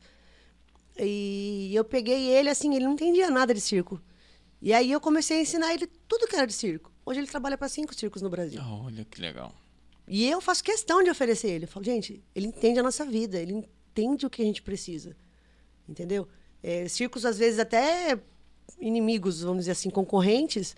Se eu, te- eu tenho contato de algum terreno, eu fiquei sabendo, eu ligo pro cara e falo, olha, eu ia para esse terreno, mas você está mais perto que eu, eu não vou conseguir chegar antes de você, você vai entrar primeiro que eu. Tá aqui o terreno aqui, se você quiser, eu acertei por tanto, se você quiser. Tá aí. Que loucura. Não vai mudar minha vida. Vai, vai, vai. Positivamente. Porque você acabou de ganhar um parceiro. Poxa, Exatamente. mulher me ajudou. Exatamente. E isso eu faço para todos, assim, não é para amigos ou às vezes pessoas que eu nem conheço. Ou conheço pouco, sei, conheço alguém da família, tipo, foi um menino entrar, o pai dele faleceu, ele era o dono do circo, eu era amiga do pai dele. E aí o pai dele faleceu agora há pouco tempo e ele ia entrar em Cuiabá. E eu fiz muitos contatos em Cuiabá, porque até para liberar o circo eu demorei, então eu acabei fazendo muitas, muitas, muitas amizades ali com pessoas influentes. E ele chegou e ele assim, Bibi, que é meu apelido, eu tô indo para Cuiabá. É, qual o terreno que você montou? Quanto você pagou? Eu falei, ó, tá aqui esse terreno, fala com esse vereador, vai nessa mídia, fala com esse cara aqui, faz isso. Passei Caraca. tudo pra ele. Aí ele conseguiu um terreno melhor do que o meu até. Ah, como é que você conseguiu esse terreno aí que eu não tinha conseguido? Passo contato. Aí, e aí, tipo assim, ele tá indo bem pra caramba lá em Cuiabá, e eu feliz, e depois Cuiabá é uma cidade que eu vou fazer de novo, e assim, quem eu puder ajudar, é, empresas de marketing mesmo, minhas, já, já pegaram outros circos, uma de Cuiabá, de, de Cuiabá mesmo, pegou outro circo. É, então, assim, eu, eu acho que você compartilhar, você tá ajudando alguém, e chega uma hora que. Uma hora você pode precisar dessa ajuda, né? Exato. Você pode precisar. E você, quando você, ao meu ver, quando você ajuda aquela pessoa, ela meio que se sente na obrigação ou de devolver ou de transferir isso para outras pessoas. Porque você vai criando esse ciclo virtuoso, né? E não o contrário, você, ah, nega, azar o seu, se vire. Você que. Não, cara. Os circos são parceiros, as empresas Tipo, são parceiros e não inimigas. Ah, vamos fazer a lona lá fora do país, porque a gente foi o primeiro circo a fazer lona com essa empresa. A gente foi o primeiro circo no Brasil a trazer essa lona. Ninguém confiava, ninguém sabia se o cara ia entregar, porque a gente o dinheiro lá pro México, não sabia se ia vir, se não ia vir. A gente fez, deu certo. Aí, ah, não passa para ninguém o contato. Oxi. Por quê, gente? Quanto mais circo bom tiver no Brasil, quanto melhor a qualidade tiver, para mim é melhor. Pra todo mundo melhora o mercado. Porque quando eu entrar atrás de um circo, pô, eu entrei atrás de um circo bom. Pra mim é melhor. A experiência das pessoas vai ser boa em todos os lugares. Quando você chegar, vai tá estar. O respeito pelo circo vai ser outro, porque, tipo, se eu vou numa vistoria de um bombeiro e ele vem já de um outro circo que ele já pegou legal, ele já não vem com tanta desconfiança do que, que vai vir. Agora, se o cara pega um circo, cai nos pedaços e vem pegar o meu, o cara vem cheio de coisa assim, muito. né? Porque ele já vem numa experiência ruim, então ele já vem procurando só defeito, só coisa. E se vier, né? Porque ele vai. Talvez nem vá. Exatamente, Não vou, não. Tudo exatamente. E então, você tendo uma qualidade e conseguindo manter isso no país inteiro, por que, que eu não vou fazer isso? Exatamente. Aí, isso explica a sua, o seu mindset, a sua forma de enxergar o mundo, explica muito o sucesso do Croner. Explica muito porque você já está na quinta geração, porque que a coisa está andando tão bem, porque você fala tão bem do que você faz, porque você ama isso. Exatamente. É, é, tipo, aconteceu um acidente num outro circo, deu um temporal e caiu a lona de um outro circo lá no Nordeste. Deu um temporal e caiu a lona deles. A gente não tem contato com eles. Antigamente, o meu pai era inimigo mortal da- do pai deles e tudo. Eu já cortei isso com meu irmão, tipo, eu e eu, os filhos deles não temos nada a ver com as brigas que eles tiveram no passado, porque ele- o, o circo, por ser uma coisa meio tradicional, eles meio que mantêm essas brigas e ficam. A família é inimiga da família tal, tem uns negócios assim, né? Não, o que, que eu tenho que ver com o que minha avó fez lá atrás, gente? O meu pai, eu não respondo por ele. Então, caiu o circo, a primeira coisa que a gente fez, ó, eu tenho uma lona aqui, se você precisar eu te mando a lona. Eu tô em Rondônia, mas se quiser eu te mando a lona para vocês não parar de trabalhar. Porque tem 80 pessoas lá que dependem do Pois circo. é, cara. Por que, que eu não vou fazer isso? Se Exatamente. uma hora eu posso precisar. Verdade. Exato. Caramba. Foi muito, muito, muito melhor do que eu imaginava. Evelyn, aqui eu vou te deixar um, um post-it para que você possa deixar pra gente um recado. Lembre-se de botar o nome, nome do circo e a data. E o que você quiser escrever, que tiver no seu coração, mandar um recado pra gente, pro nosso podcast. Agora eu escrevo depois. Agora. Que à enquanto vontade. você escreve, estiver escrevendo, eu vou deixar um recado aqui pra galerinha. Ai, galerinha, como vocês podem ter visto, foi, está sendo muito bom, está sendo muito boa essa conversa. Provavelmente a gente passou de duas horas, né? De 2 horas e 18 minutos. Ave Maria, mas sensacional. Antes da gente terminar, eu gostaria de lembrar vocês que quem produz tudo isso, faz isso tudo acontecer, é a agência Conectar, que ela está aqui para justamente ajudar você a vender.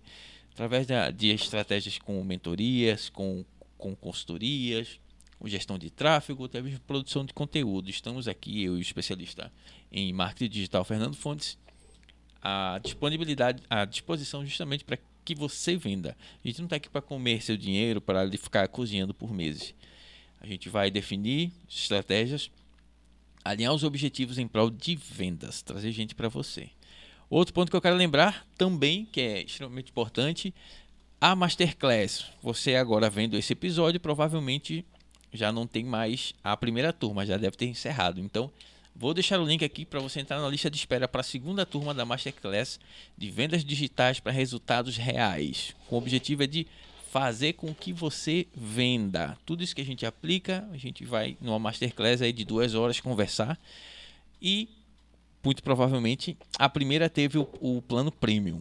Que o plano premium você ganharia uma hora de, de mentoria com a gente. Que mentoria nenhuma. Análise de consultoria de análise de É uma perfil consultoria de análise de perfil do Instagram. Então na segunda provavelmente vai ter mais coisas e muito mais interessantes.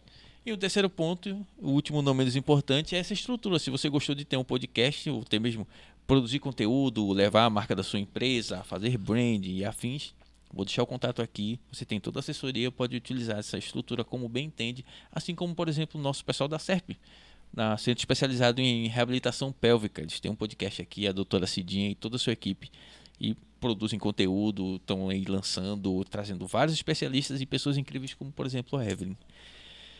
Ai, Vinícius, vamos encerrar? Ah, claro! Como é que eu posso esquecer isso? que na verdade a estrutura da, do estúdio imóvel, mas temos que lembrar também da da imobiliária Remax Engimob, que tem sede aqui em Porto Velho e lá em Jaru. Todas as negociações que você quiser fazer, compra e venda de imóvel, com segurança e respeito com as negociações e com seu dinheiro, fala que eu vou deixar o contato aqui embaixo para vocês. Pessoal da Remax, tamo junto, hein? Vamos encerrar? Isso aí. Quero agradecer também, Evelyn, foi um prazer.